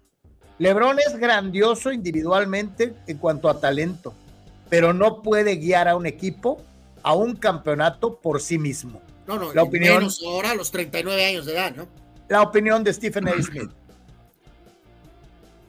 Ah, muy, muy, muy contundente lo que dijo Stephen A. Digo, a veces es demasiado ácido para, para opinar, para, para expresar lo que piensa o a veces lo que siente, pero en esta ocasión sí se vio claro lo que, lo que es. La realidad de LeBron a sus 39 eh, te dice que ya no es el, el, la bujía, él es uno más, simplemente, en el juego. Y podría funcionar de otra forma si fuera un poquito más maduro. Dice Gabriel, saludos muchachos, los cuatro Super Bowls que perdieron los Bills fueron con el mismo coreback. Sí. Sí. Jim Kelly. Con el, señor Jim Kelly. Eh, y eh, digo, se recuerda a su gran suplente, Frank Reich, pero técnicamente sí, las cuatro derrotas de los Super Bowls sí le corresponden a Kelly, por supuesto. Víctor Baños, los Lakers son buenos en la pintura con Davis y LeBron cuando se lo proponen, pero en los triples son malísimos, ocupan ayuda, un triplero consistente y defensa, dice Víctor Baños. Marco Verdejo, Lakers no es constante y el morro Christie venía haciendo las cosas bien, hasta de titular estaba y de pronto lo desaparecieron. Creo que la banca no es tan profunda en los Lakers como el año pasado que ayudó mucho. Y remata Marco Verdejo. No me gustan los Lakers, juegan al Viva México, constantemente les dan 4, 3, 2, un segundo para tirar y no hay nadie libre. Tiene que atacar Rips o Lebron. Dice, no veo un buen sistema. Y aquí, Arnold, yo preguntaría, ¿no es el coach entonces? O sea, porque también aquí estamos dejándole vía libre al coach y a lo mejor no todo es Lebron, a lo mejor es el coach también, ¿eh? Bueno, pero Carlos, él, él tuvo que palomear a Darvin Ham como coach. Entonces. ninguna decisión técnica pasa, pasa sin LeBron, simplemente. Esta es severísima de Abraham, pero a lo mejor tiene mucho razón. Saludos, Vic. LeBron en otras épocas sería un Dr. J.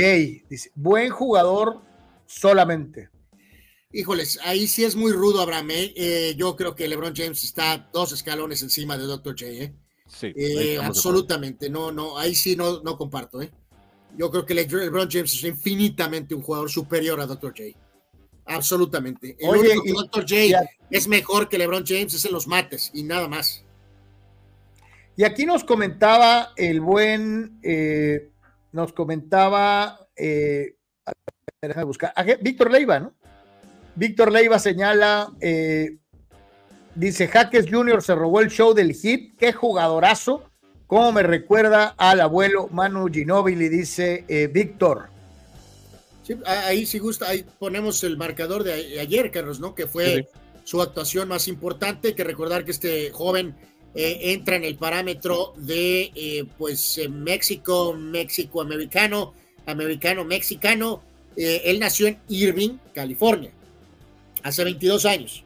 Nació en Irving, California, pero tiene la conexión, ¿no? Entonces, eh, yo creo que todos pensábamos, muchachos, hasta los más entusiastas, que a ver si tenía algún tipo de rol pequeñito en esta primera temporada en Miami, si se quedaba en Miami.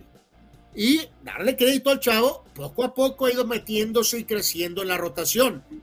Y ayer fue la cúspide, donde llegó a, a montar un partido de 31 puntos y 10 rebotes.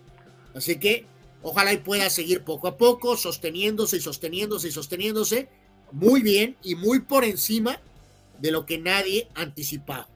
Sí, de, acuerdo con lo que ha hecho eh, Jaime Jaques. Eh, no solamente en el partido de ayer, lo que ha hecho en este arranque de campaña es muy, muy interesante.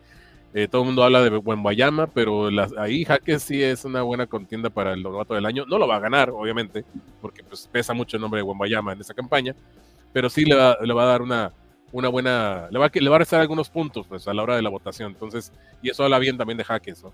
Este, ya hablamos, ya hablamos de selección es otra cosa, pero hablando de hit en la NBA, Jaques cumpliendo con, más de los de los. Oye, aquí sí hay que dejarlo bien claro, ¿no? Qué bueno que lo, que lo puntualizas, ¿no? Que es de Irving, California. Este, ¿va? Este, eh, eh, eh, porque luego ya nos da por hacer marque el americano Sánchez y cosas por el estilo. No, pues de hecho es, es, una de esas, Carlos. Es una de esas, él, no, no hay él, duda. él, él nació en Irvine, pero creció en Camarillo, California, según el, el datito. Y pues bueno, la conexión mexicana, ¿no? Que le, que le abrió la puerta para jugar por México en, en, en hace, unos, hace unos años. ¿no? Y fíjense, eh, muchachos, cómo rápido con esfuerzo te abres camino, ¿no? Abrió la temporada jugando 13 minutos, 14 minutos, 18 minutos, luego 19, 18, 21, pero a partir del juego eh, del pasado día eh, 11 de noviembre, en contra de Atlanta, 38 minutos, tuvo 20 puntos, ¿no? Y a partir de ahí, minutos, 32 por partido, 33, 33, 27, 33, 28, 35, 31, 33, 33, 29, 32, 35, por ahí uno de 24, luego 33, 34, 35, 30, 34, 37 y ayer jugó 39 minutos. O sea, eso es lo más importante que demuestra obviamente su lugar en la rotación y su progreso y su estabilidad como un jugador importante del equipo. Así que enhorabuena, ¿no? Marco eh, dice, eh, ya jugó Jaques con la selección y Abraham Mesa dice, Jaques ya jugó en la selección nacional. Eh, claro que sí. Y Chava Zárate le, le, da su llegue, dice, cuando les conviene son mexicanos, pero para, so, para otras es gringo, dice, es gringo y punto, dice Chava Zárate. Eh, Marco Verdejo dice, Jaques está on fire con buenos minutos y en momentos críticos, lo tiene el coach en la cancha.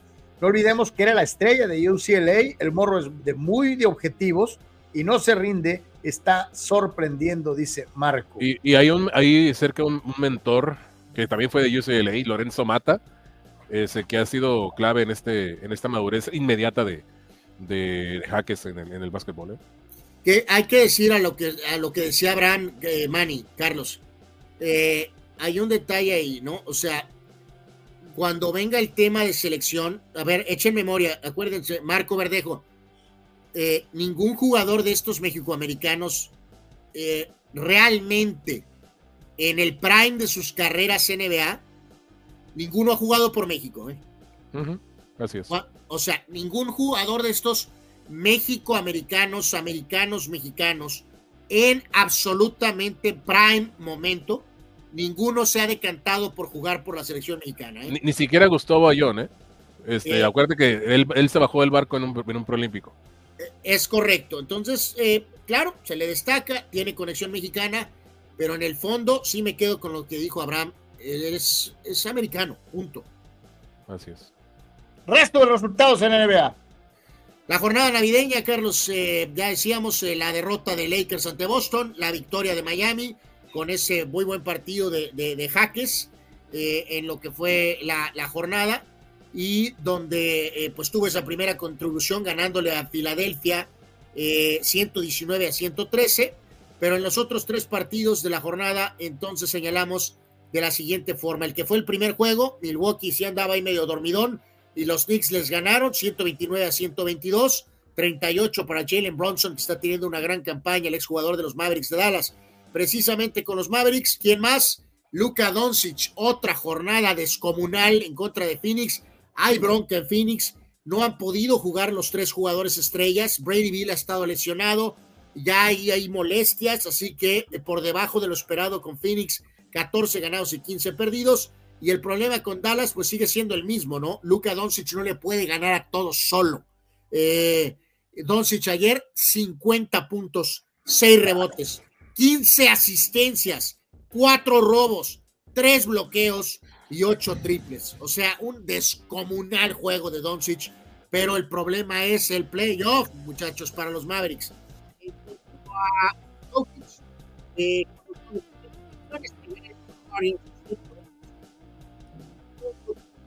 A ver, creo que se te fue el audio. Échate para atrás tantito. Ahí. Eh, Jokic con 26 puntos, 14 rebotes y 8 asistencias. Eh, Warriors con 15 ganados y 15 perdidos. Golden State apenas batallando. Oye, le tiramos, le tiramos toneladas de shed a los Lakers. Yo me pregunto, ¿ya es tiempo de tirarle toneladas a los Warriors? Desde hace rato, Carlos. Y con mucha razón, ¿eh? Sí, ya el año pasado los Lakers de LeBron, Carlos, eh, dejaron fuera a los Warriors. O sea, esa ventanita está prácticamente cerrada y sellada, ¿eh? Eh Víctor Baños nos comparte un artículo, Carlos, de CBS Sportsline diciendo que Pittsburgh quiere darle otra extensión a Mike Tomlin. E-, es increíble. Lo acabábamos de decir. Es, es, el punto de los del 9 8, ¿no? Eh, no sé si estás de acuerdo, Manny. Una cosa es continuidad, que es muy buena en el tema deportivo planeación, estructura, pero otra cosa es ya continuismo, ¿no? Por llamarlo. O sea, hay momentos en que largos ciclos se cumplen. Ya, más bien se llama terquedad.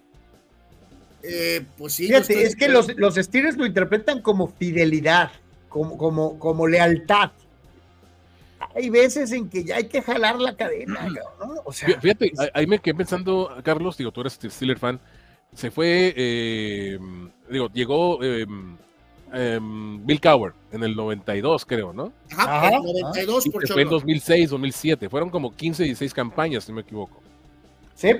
Sí, ¿cuántas lleva Tomlin entonces? Más de 16 ya, ¿no? Lleva, debe estar en la 17, la 16, por ahí. Así es, ya, creo que ya es tiempo de pensar en algo a futuro, ¿eh? eh, eh no, y lo dijo Anuar hace rato que recordamos al coach Noll, ¿no? desde el 69 hasta el, hasta el 91, y luego es Cauger, como dices, Manny, del 91 hasta, y, este ya lleva lo mismo, ¿eh? O más. Sí, o sea, es increíble, ¿no? Casi, casi literalmente, ¿qué? Tres coaches en este, en, pues desde aquel momento, 69, ¿no? Digo, es admirable la continuidad que le da Steelers a sus coaches, pero creo que ya en este momento ya es tiempo de pensar en un cambio. Ya. Correcto, ¿no? Y dice aquí Abraham sobre el tema de los mexicanos olímpicos, americanos o no americanos, no han jugado con México porque no han calificado a los Olímpicos. Los US Players solo van a los Olímpicos hablando estelares. Sí, Abraham, correcto. Para dejarlo más claro, al momento de calificaciones para Mundial o Olimpiada, ninguno de estos tops mexicoamericanos han jugado por México. Siempre se ha decantado más por la frase, tengo que pensar en mi futuro con mi equipo NBA. No, y el propio Abraham decía, ¿no? Ese es casi, casi el charro cantor Jorge Negrete. Atentamente, Enrique Garay. bueno. Enrique tenía esa. Eh, Chava Sara te dice: ¿Cree que el Donas, Sion Williamson, ya es un Abraham Mesa, o sea, un boss? ¿O le gustaría, eh, o les gustaría en los Lakers, con eso que la directiva de los Pelícanos son primos hermanos de los Lakers, les gustaría que llegara a los Lakers? A mí no. Bueno, primero que nada, tu ataque es completamente fuera de lugar. Abraham Mesa es un elemento VIP de este humilde espacio. En cuanto a tu propuesta, no, no quiero a Sion Williamson en los Lakers. No, no, a menos que acepte un rol de suplente, sí, pero no. Dice Marco Verdejo, definitivamente no, Anor. Creo que es por la cuestión de que tienen unos contratos muy buenos y para arriesgarse jugando fuera es difícil. La NBA pone cláusulas, no olvidemos el caso de Oscar Schmidt, hablando de extranjeros jugando eh, en la NBA, ¿no? Sí, sin embargo, a los eh, jugadores de Estados Unidos se les dan mucha libertad para jugar contra el, equipo nacional. Ese es el otro, el otro contraste. Sí, que eso es excelente punto, mi querido Manny, porque eso va directamente contra la narrativa, ¿no? O sea, los estrellas sí van, pero un jugador México-americano, americano-mexicano que está buscándose un lugar resulta que es triplemente penalizado, ¿no? Supuestamente, ¿no? Supuestamente. Supuestamente. A ver, Ano, explícanos esto. No, eh, esta no la pasó precisamente el señor Mesa, Carlos, y de Bolón Ping-Pong. Eh, pues este personaje, eh, este señor analista Clinton Yates, se aventó sus top 5 de equipos históricos. Él puso a los Warriors primero, al equipo del 2016, segundo a los Bulls del 96, puso al Heat de LeBron James y de One Wade tercero, a los Pistones del 89 cuarto y a los Lakers de Kobe y Shaq en el 2002 los puso en quinto lugar. O sea, no Lakers de los 80s, no Celtics de los 80s, no Celtics de los 60s, eh, en otras palabras. Entonces, a mí sí me parece un poquito, eh, no puedo poner a los Warriors primero. Creo que era muy buen equipo de LeBron y de, de Wade, pero no para un top 5. Eh, me gusta que tomen en cuenta los pistones de alguna forma, pero reitero, mi principal versión de los Lakers es la del 87, no eh, la de Kobe Shaq, eh, ya sea la del 2001 o la del 2002. De acuerdo, de acuerdo. Me quedo yo, Yo- con la de los Lakers de te los digo, 200. Clinton Yates este, eh, es uno de los eh, analistas de NBA de, de ESPN, eh, pero pues está morro, cabrón. o sea, eh, eh, vamos, eh, eh, no, yo, yo me niego. Se me hace para empezar una falta de respeto que no tome en cuenta los Celtics eh, eh, de los 60 para empezar. Eh, Creo que no puedes dejar fuera, y, y fíjate, voy a cometer blasfemia, porque a lo mejor no puedes dejar fuera a los, a los Celtics de los 80s, eh, y mucho menos a los Lakers, ¿no? O sea, eh, eh, sinceramente. Y si tú me preguntaras de Lakers a Lakers, estos de Kobe o, los del, o el mejor equipo de los 80s, yo me quedo con el equipo de los 80s por encima del de Kobe Shaq. Pero, híjole, ahí sí es cuestión de cada quien, ¿no? Sí, sí, este, eh, de acuerdo. No pueden descartar a. Sí, digo, ok, si, si tú eres joven y, y no te acuerdas o no te quieres acordar de la vieja guardia de- del, del básquet que, que pertenece a los Celtics de los 60s, ok, por lo menos toma en cuenta de los 80s para acá. Y ahí es donde empieza el famoso Showtime, ¿no? De- el caso de los Lakers, los Celtics, los mismos Pistones de esa, de esa década eran buenísimos, los tres. Y los 90 no se diga, ¿no? Con los Bulls, con los mismos Knicks de los 90 eran buenísimos. Este, los Rockets también eran buenísimos. Hay, hay, hay para escoger, pero poner en primer plano a los Warriors de la década pasada sobre los Bulls de la- los 90 se me hace como que no. No, me No, es que sabes que Manuel, nos vamos a la fácil. ¿Qué es, ¿Cuál es el equipo que ha ganado más, más juegos de temporada regular en una sola campaña? Ok, los Warriors, pero no ganaron el campeonato. Con eso se fueron.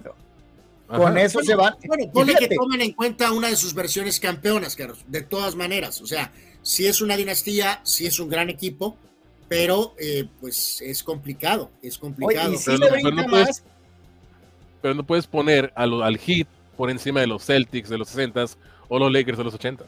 Sí, No, pero, acuerdo, oye, Manuel, eh, ¿qué, qué equipo ganó más? ¿Qué equipo ganó más títulos? ¿El, el, el, el, el- el Heat de Wade y LeBron o eh, los Lakers de Magic y Karim, ¿no? O sea, No, no, ya pues, desde ahí ya están perdidos, ¿no? O Dos sea, contra pero- cinco, cinco cinco, contra dos. cinco contra dos, ¿no? O sea, creo que está bastante claro, ¿no? Y me extraña, tío, porque Yates tiene 40 años de edad, ¿eh? O sea, eh, no, pero bueno, pues en fin. Eh, Anuar, Manuel, ¿Qué? A que no saben qué. ¿Qué? No, no solamente tendrán que aprender a hablar coreano, ahora ya los padres entran a la onda japonesa, a la onda asiática, eh, dentro de lo que es eh, eh, Major League Baseball y ellos también tienen su contratación este, asiática. Eh, pues, pues, pues sí, anunciaron este, eh, pues en este caso al señor Yuki Matsui, eh, que es eh, eh, principalmente, pues va a ser un elemento de relevo, ¿no? Muchachos, pues el, el detalle aquí es, lo palpamos en algunos comentarios por ahí de la propia gente reaccionando, pues como, ok, bienvenido, es una pieza, pero este, ¿qué más? ¿O qué más puede haber? ¿O qué más no habrá? ¿no? O sea, se vuelve una pieza. Eh, yo a lo que entiendo, Manny, Carlos, o sea, no estamos hablando de que viene a cerrar, al menos de, de, de inicio no lo estoy contemplando así, ¿no? O a lo mejor sí puede cerrar, pero, pero el rol eh, es, vamos tomándolo en cuenta como pitcher de relevo, ¿no? Primero que nada, ¿no? O sea, eh, contrato por cinco años para este elemento. eh, perdón, corrijo, va, va, a ser el cerrador, corrijo, corrijo. Ha hecho esta función con el equipo de Japón, las Águilas Doradas. Eh, lleva una década haciendo este rol, 10 campañas, 2.40 de efectividad. tiene 28 años y entonces va a asumir el rol que deja Hater. entonces, él va a ser el cerrador. creo que le damos, le damos el beneficio de la duda, ¿no? ¿O qué? Sí, sí, de acuerdo. Creo, creo que el hecho de venir de, de, ya desde el hecho de ser japonés, eso le da un plus como, como, como, como profesional, sus 10 años allá cumplidos, eh, cumpliendo también con el equipo nacional. Y finalmente llega a Grandes Ligas, se le abre la puerta en San Diego. Es, es el Pacífico, creo que lo, que mucho atrae al béisbol, japonés cuando vienen a, Estados Unidos, que sea el Pacífico, o sea, Los Ángeles, San Diego, San Francisco. Eso le da también otro, otro plus. Y pues ahora demostrar, ¿no? demostrar en, la loma, el por qué lo, lo, trajeron, ¿no? Ojalá y ojalá le funcione a los padres. Sí, reiterar, este, y reitero una, una disculpa, eh, porque sí, es absolutamente va a cumplir este rol. Cerrador de los padres en lo que fue 2023, 39 rescates, su mayor cantidad en un año, sexta temporada con 30 rescates o más desde el 2015. Eh, él eh, tiene una recta de dos dedos, de dedos separados, el splitter, bola rápida entre las 92 y 94 millas por hora y también tiene un slider por ahí, ¿no? Así que, pues ahí está, el cerrador, primera pieza para los padrecitos eh, rumbo a la próxima campaña. Dice Víctor Baños, los Dodgers, según un insider muy confiable, están en pláticas avanzadas con Cleveland para obtener un abridor, Bieber, y el cerrador eh, clase, dice. No sé qué prospectos se irían todavía. O sea, los Dodgers siguen pensando en... Sí, que algunos dirán que la mejor Bieber con algo del tema veterano, pero sería evidentemente una extraordinaria adición a los Dodgers y en el caso de alguna pieza más, pues ahí, ahí lo veremos, ¿no? Pero volvemos a lo mismo, muchachos, ¿no? Los Dodgers siguen, a pesar de su increíble nómina, siguen con posibilidad de movimiento por lo del contrato de Otani, pues. Es lo, esa es la razón. Si Manuel, Cepeda. Manuel Cepeda.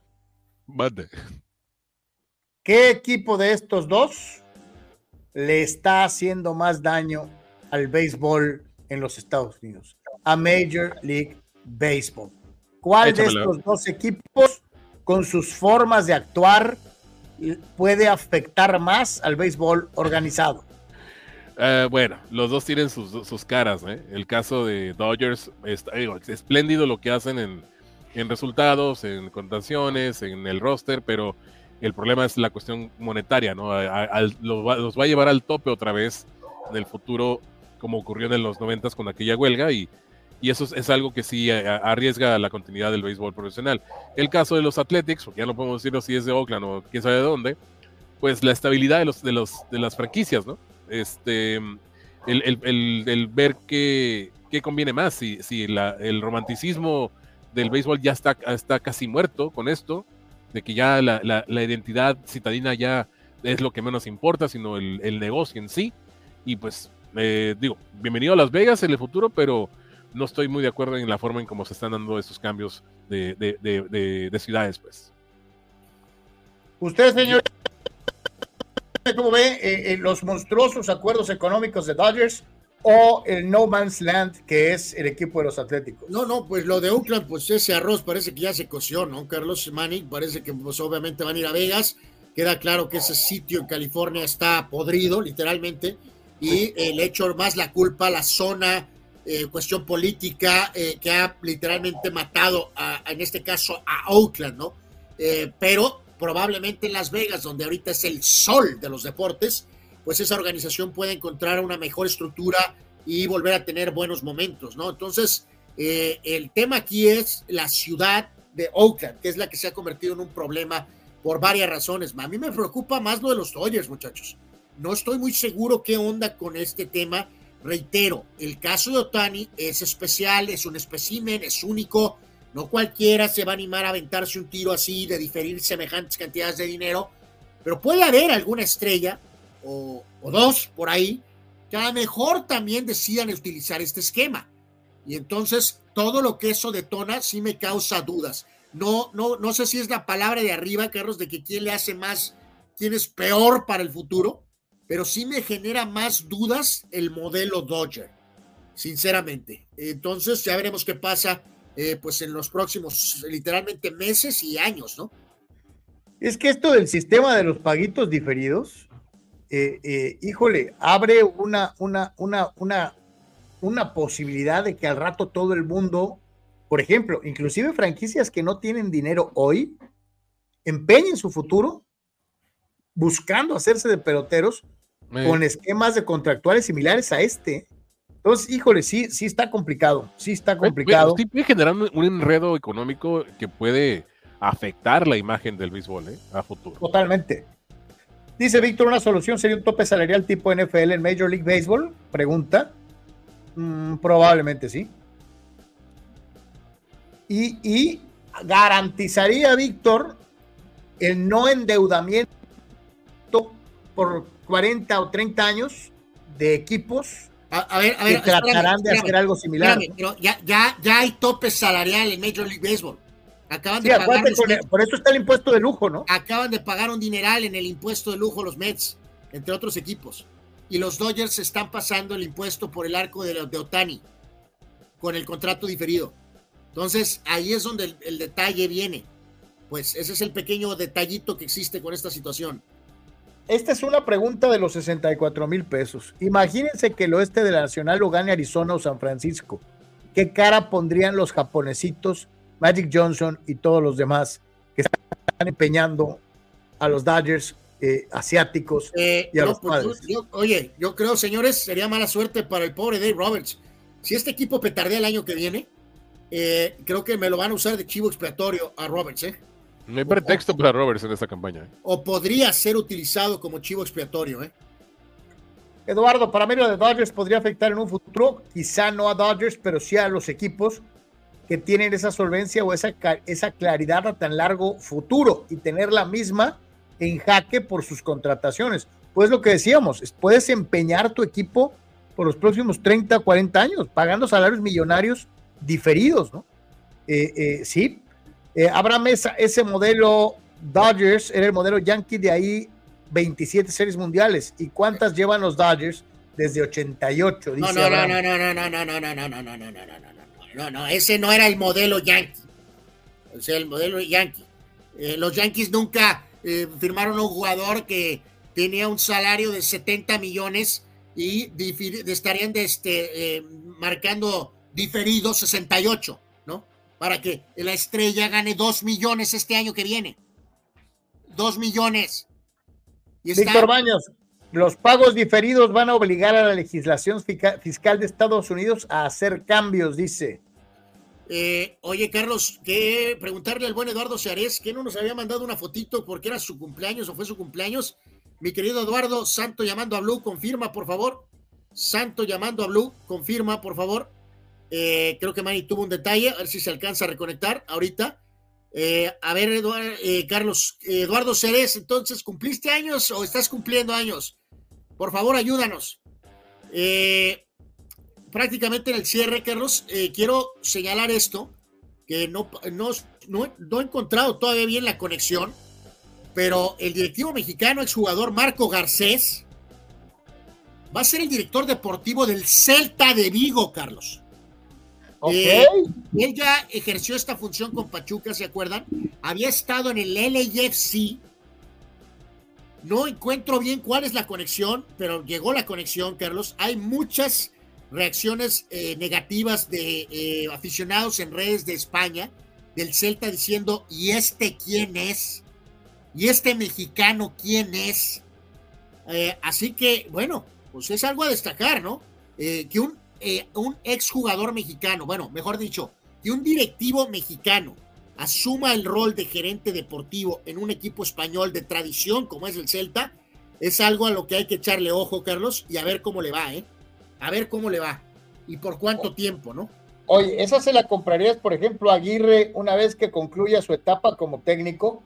Pues dirías, sí, porque es un tipo que tiene muchos años, conoce el movimiento del fútbol español, conoce a los jugadores, conoce o sea, el entorno, etc. Pero Marco no sé qué tanto sepa a fondo. Sí, sí, o sea, no, no, no, no sé cuál es la conexión, Carlos, porque aquí no, esto no tiene nada que ver con Iraragorri, honestamente. A ver si mañana tenemos más información.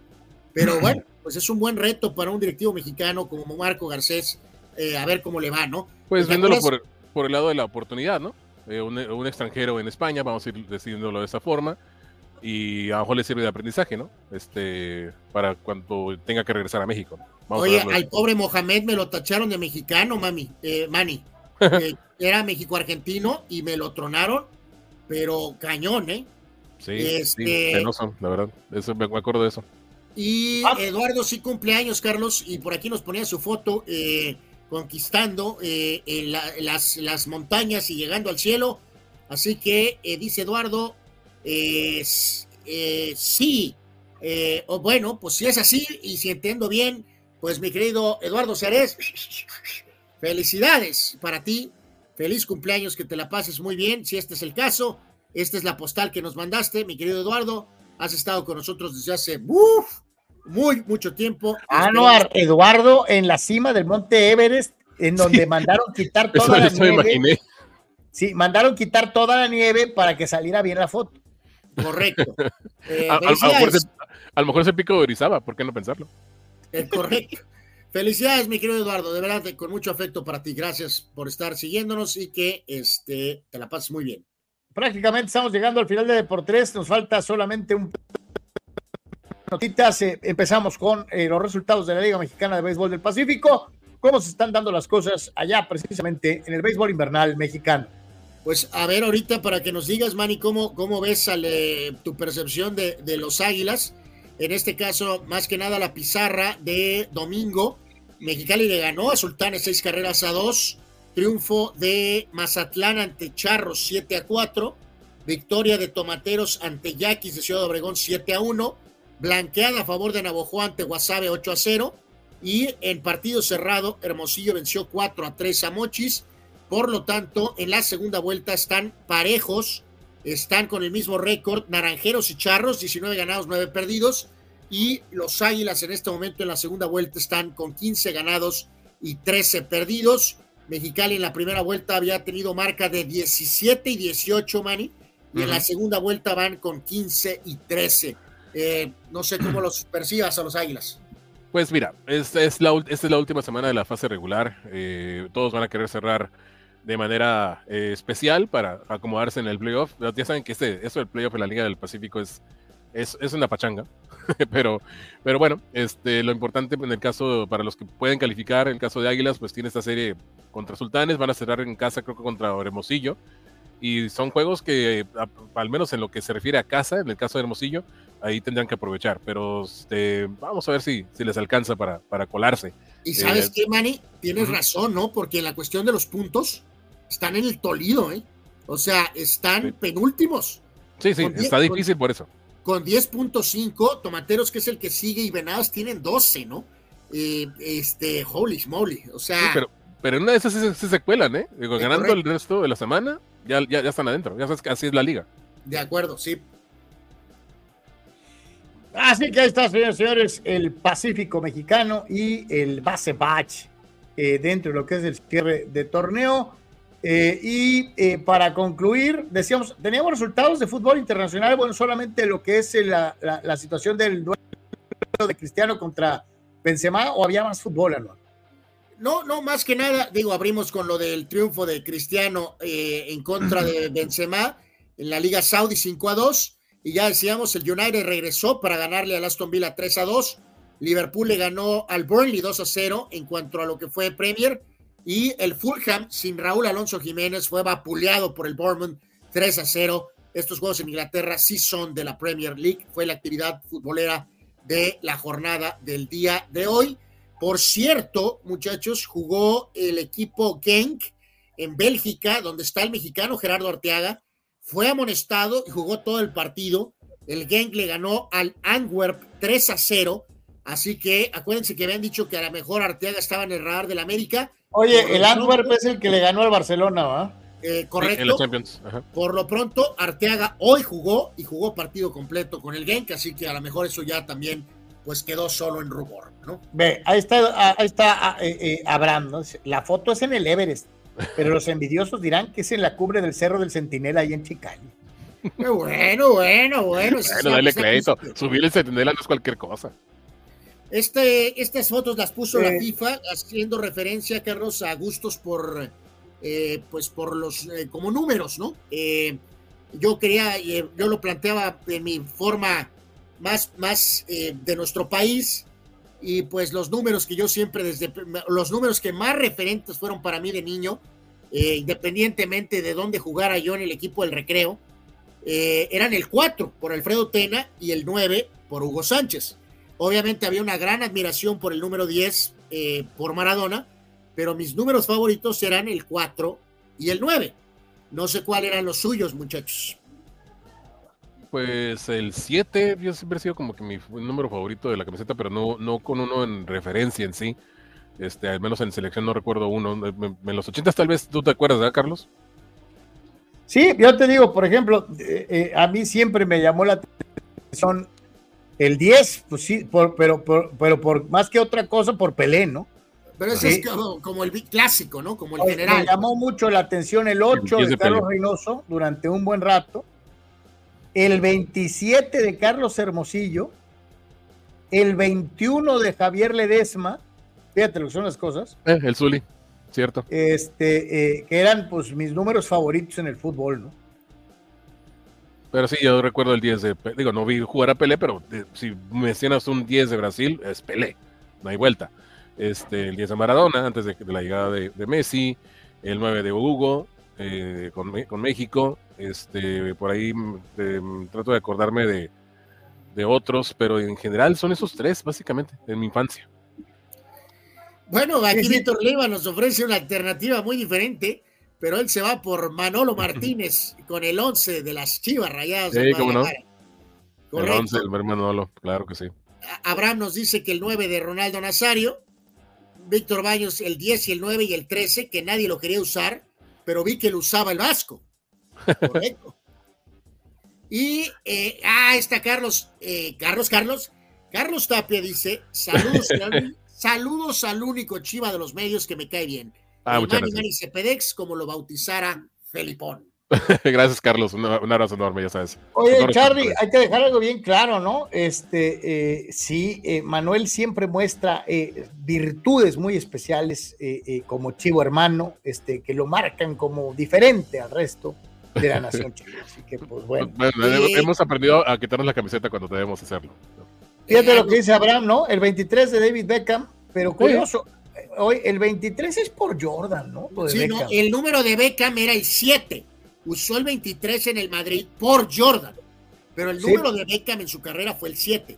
Eh, Carlos, mañana con todo detalle, yo creo que no sé, o veremos qué onda con el con Sock, pero mañana con calma hablaremos de esto, del triunfo de Joshua y que Wilder petardeó. Sí, Mañana vamos Sí, a sí, comentar Brit- esto, ¿no? Britton, Britton le ganó a, a, a- a Deontay Wilder, este, Y ganó Eh, Inoue y- hoy, allá en Japón, creo.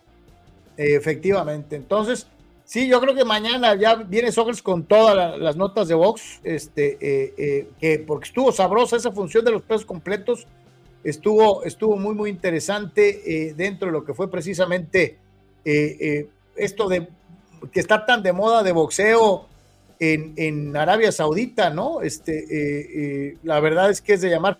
Oye, y otra, pues le ganó a Lyndon Arthur e inmediatamente después de ganar su pelea en esta cartelera, lo primero que hizo fue, ya no me pongo mis moños, échenme al Canelo en el peso que él quiera, en el lugar que él quiera y como él quiera. Este, pues se le está yendo el billete a Anuar.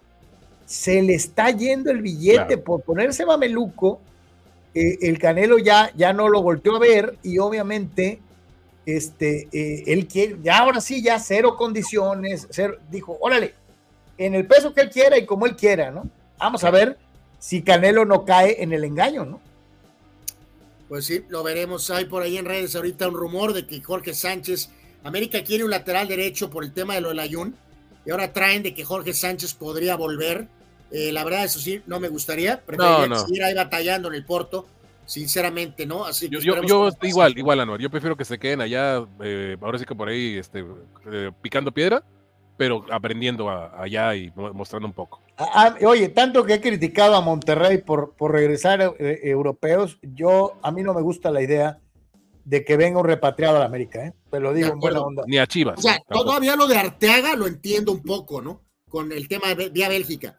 Pero lo de Jorge Sánchez absolutamente es un no. Ojalá y se quede allá. Cuando regresó el eh, Gu- Guti Gutiérrez, no, no estuve de acuerdo con Chivas, ¿eh? De acuerdo, así.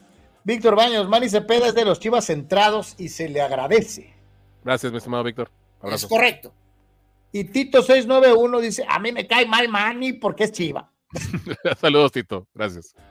La Chiva, bueno, no deja títere con cabeza. Agradecerle a- al buen Charlie Tapia, que fue el que, que cooperó el día de hoy. Muchas gracias, mi querido Carlos. Este, Gracias, un abrazo Carlos. grandote. Gracias, gracias. Gracias, Y agradecerle a, a Manuel porque se aventó las tres horas y diez minutos el día de hoy. Este, sí. Mi querido Manny, muchísimas gracias por haber estado con nosotros. No, igualmente, muchas gracias por la invitación y creo que nos daremos una vuelta en la semana. Y, ah, mañana es el Holiday Bowl de, de San Diego, ¿eh? Ahí vamos a estar pendientes. Sí, sí, sí. Perfecto, pues ahí estamos. Y, y seguramente se va a aventar otras tres horas un día de estos el buen Manuel. Entonces les agradecemos mucho a todos. Carnal, gracias. Gracias, Manny, por haber estado con nosotros. Gracias A a ustedes. Eh, por estar de nueva cuenta mañana más aquí con todos. Así que gracias, gracias a todos. Que Dios los bendiga. Buenas tardes, buen provecho. Paz y bien. Eh, vámonos a comer. Y, ¿Qué hay para hoy en la agenda? Eh, Hay tazones. Pues Hay correcto, hay, tazones. hay, hay, hay tazones, hay Hay tazones. NBA también. Principalmente sí, básquet y este tazones, correcto. Perfecto. hay, pues hay uno, hay, uno, hay uno de unas tartas que les mandé una fotito por ahí. Muy, muy peculiar el trofeo con las tartas esas famosas. Es un tazón la- pastelero, ¿verdad, Manny? Algo así. Está muy raro el Sí, trofeo. del, del- sí, del Pop Tarts, ¿no? Santo Pop Dios, Tarts, man. exactamente. Sí, no, no, ya no lo pudimos poner, Manny, pero sí lo vi, pero es increíble. Eh, yo me quedo con el Potato Bowl mejor.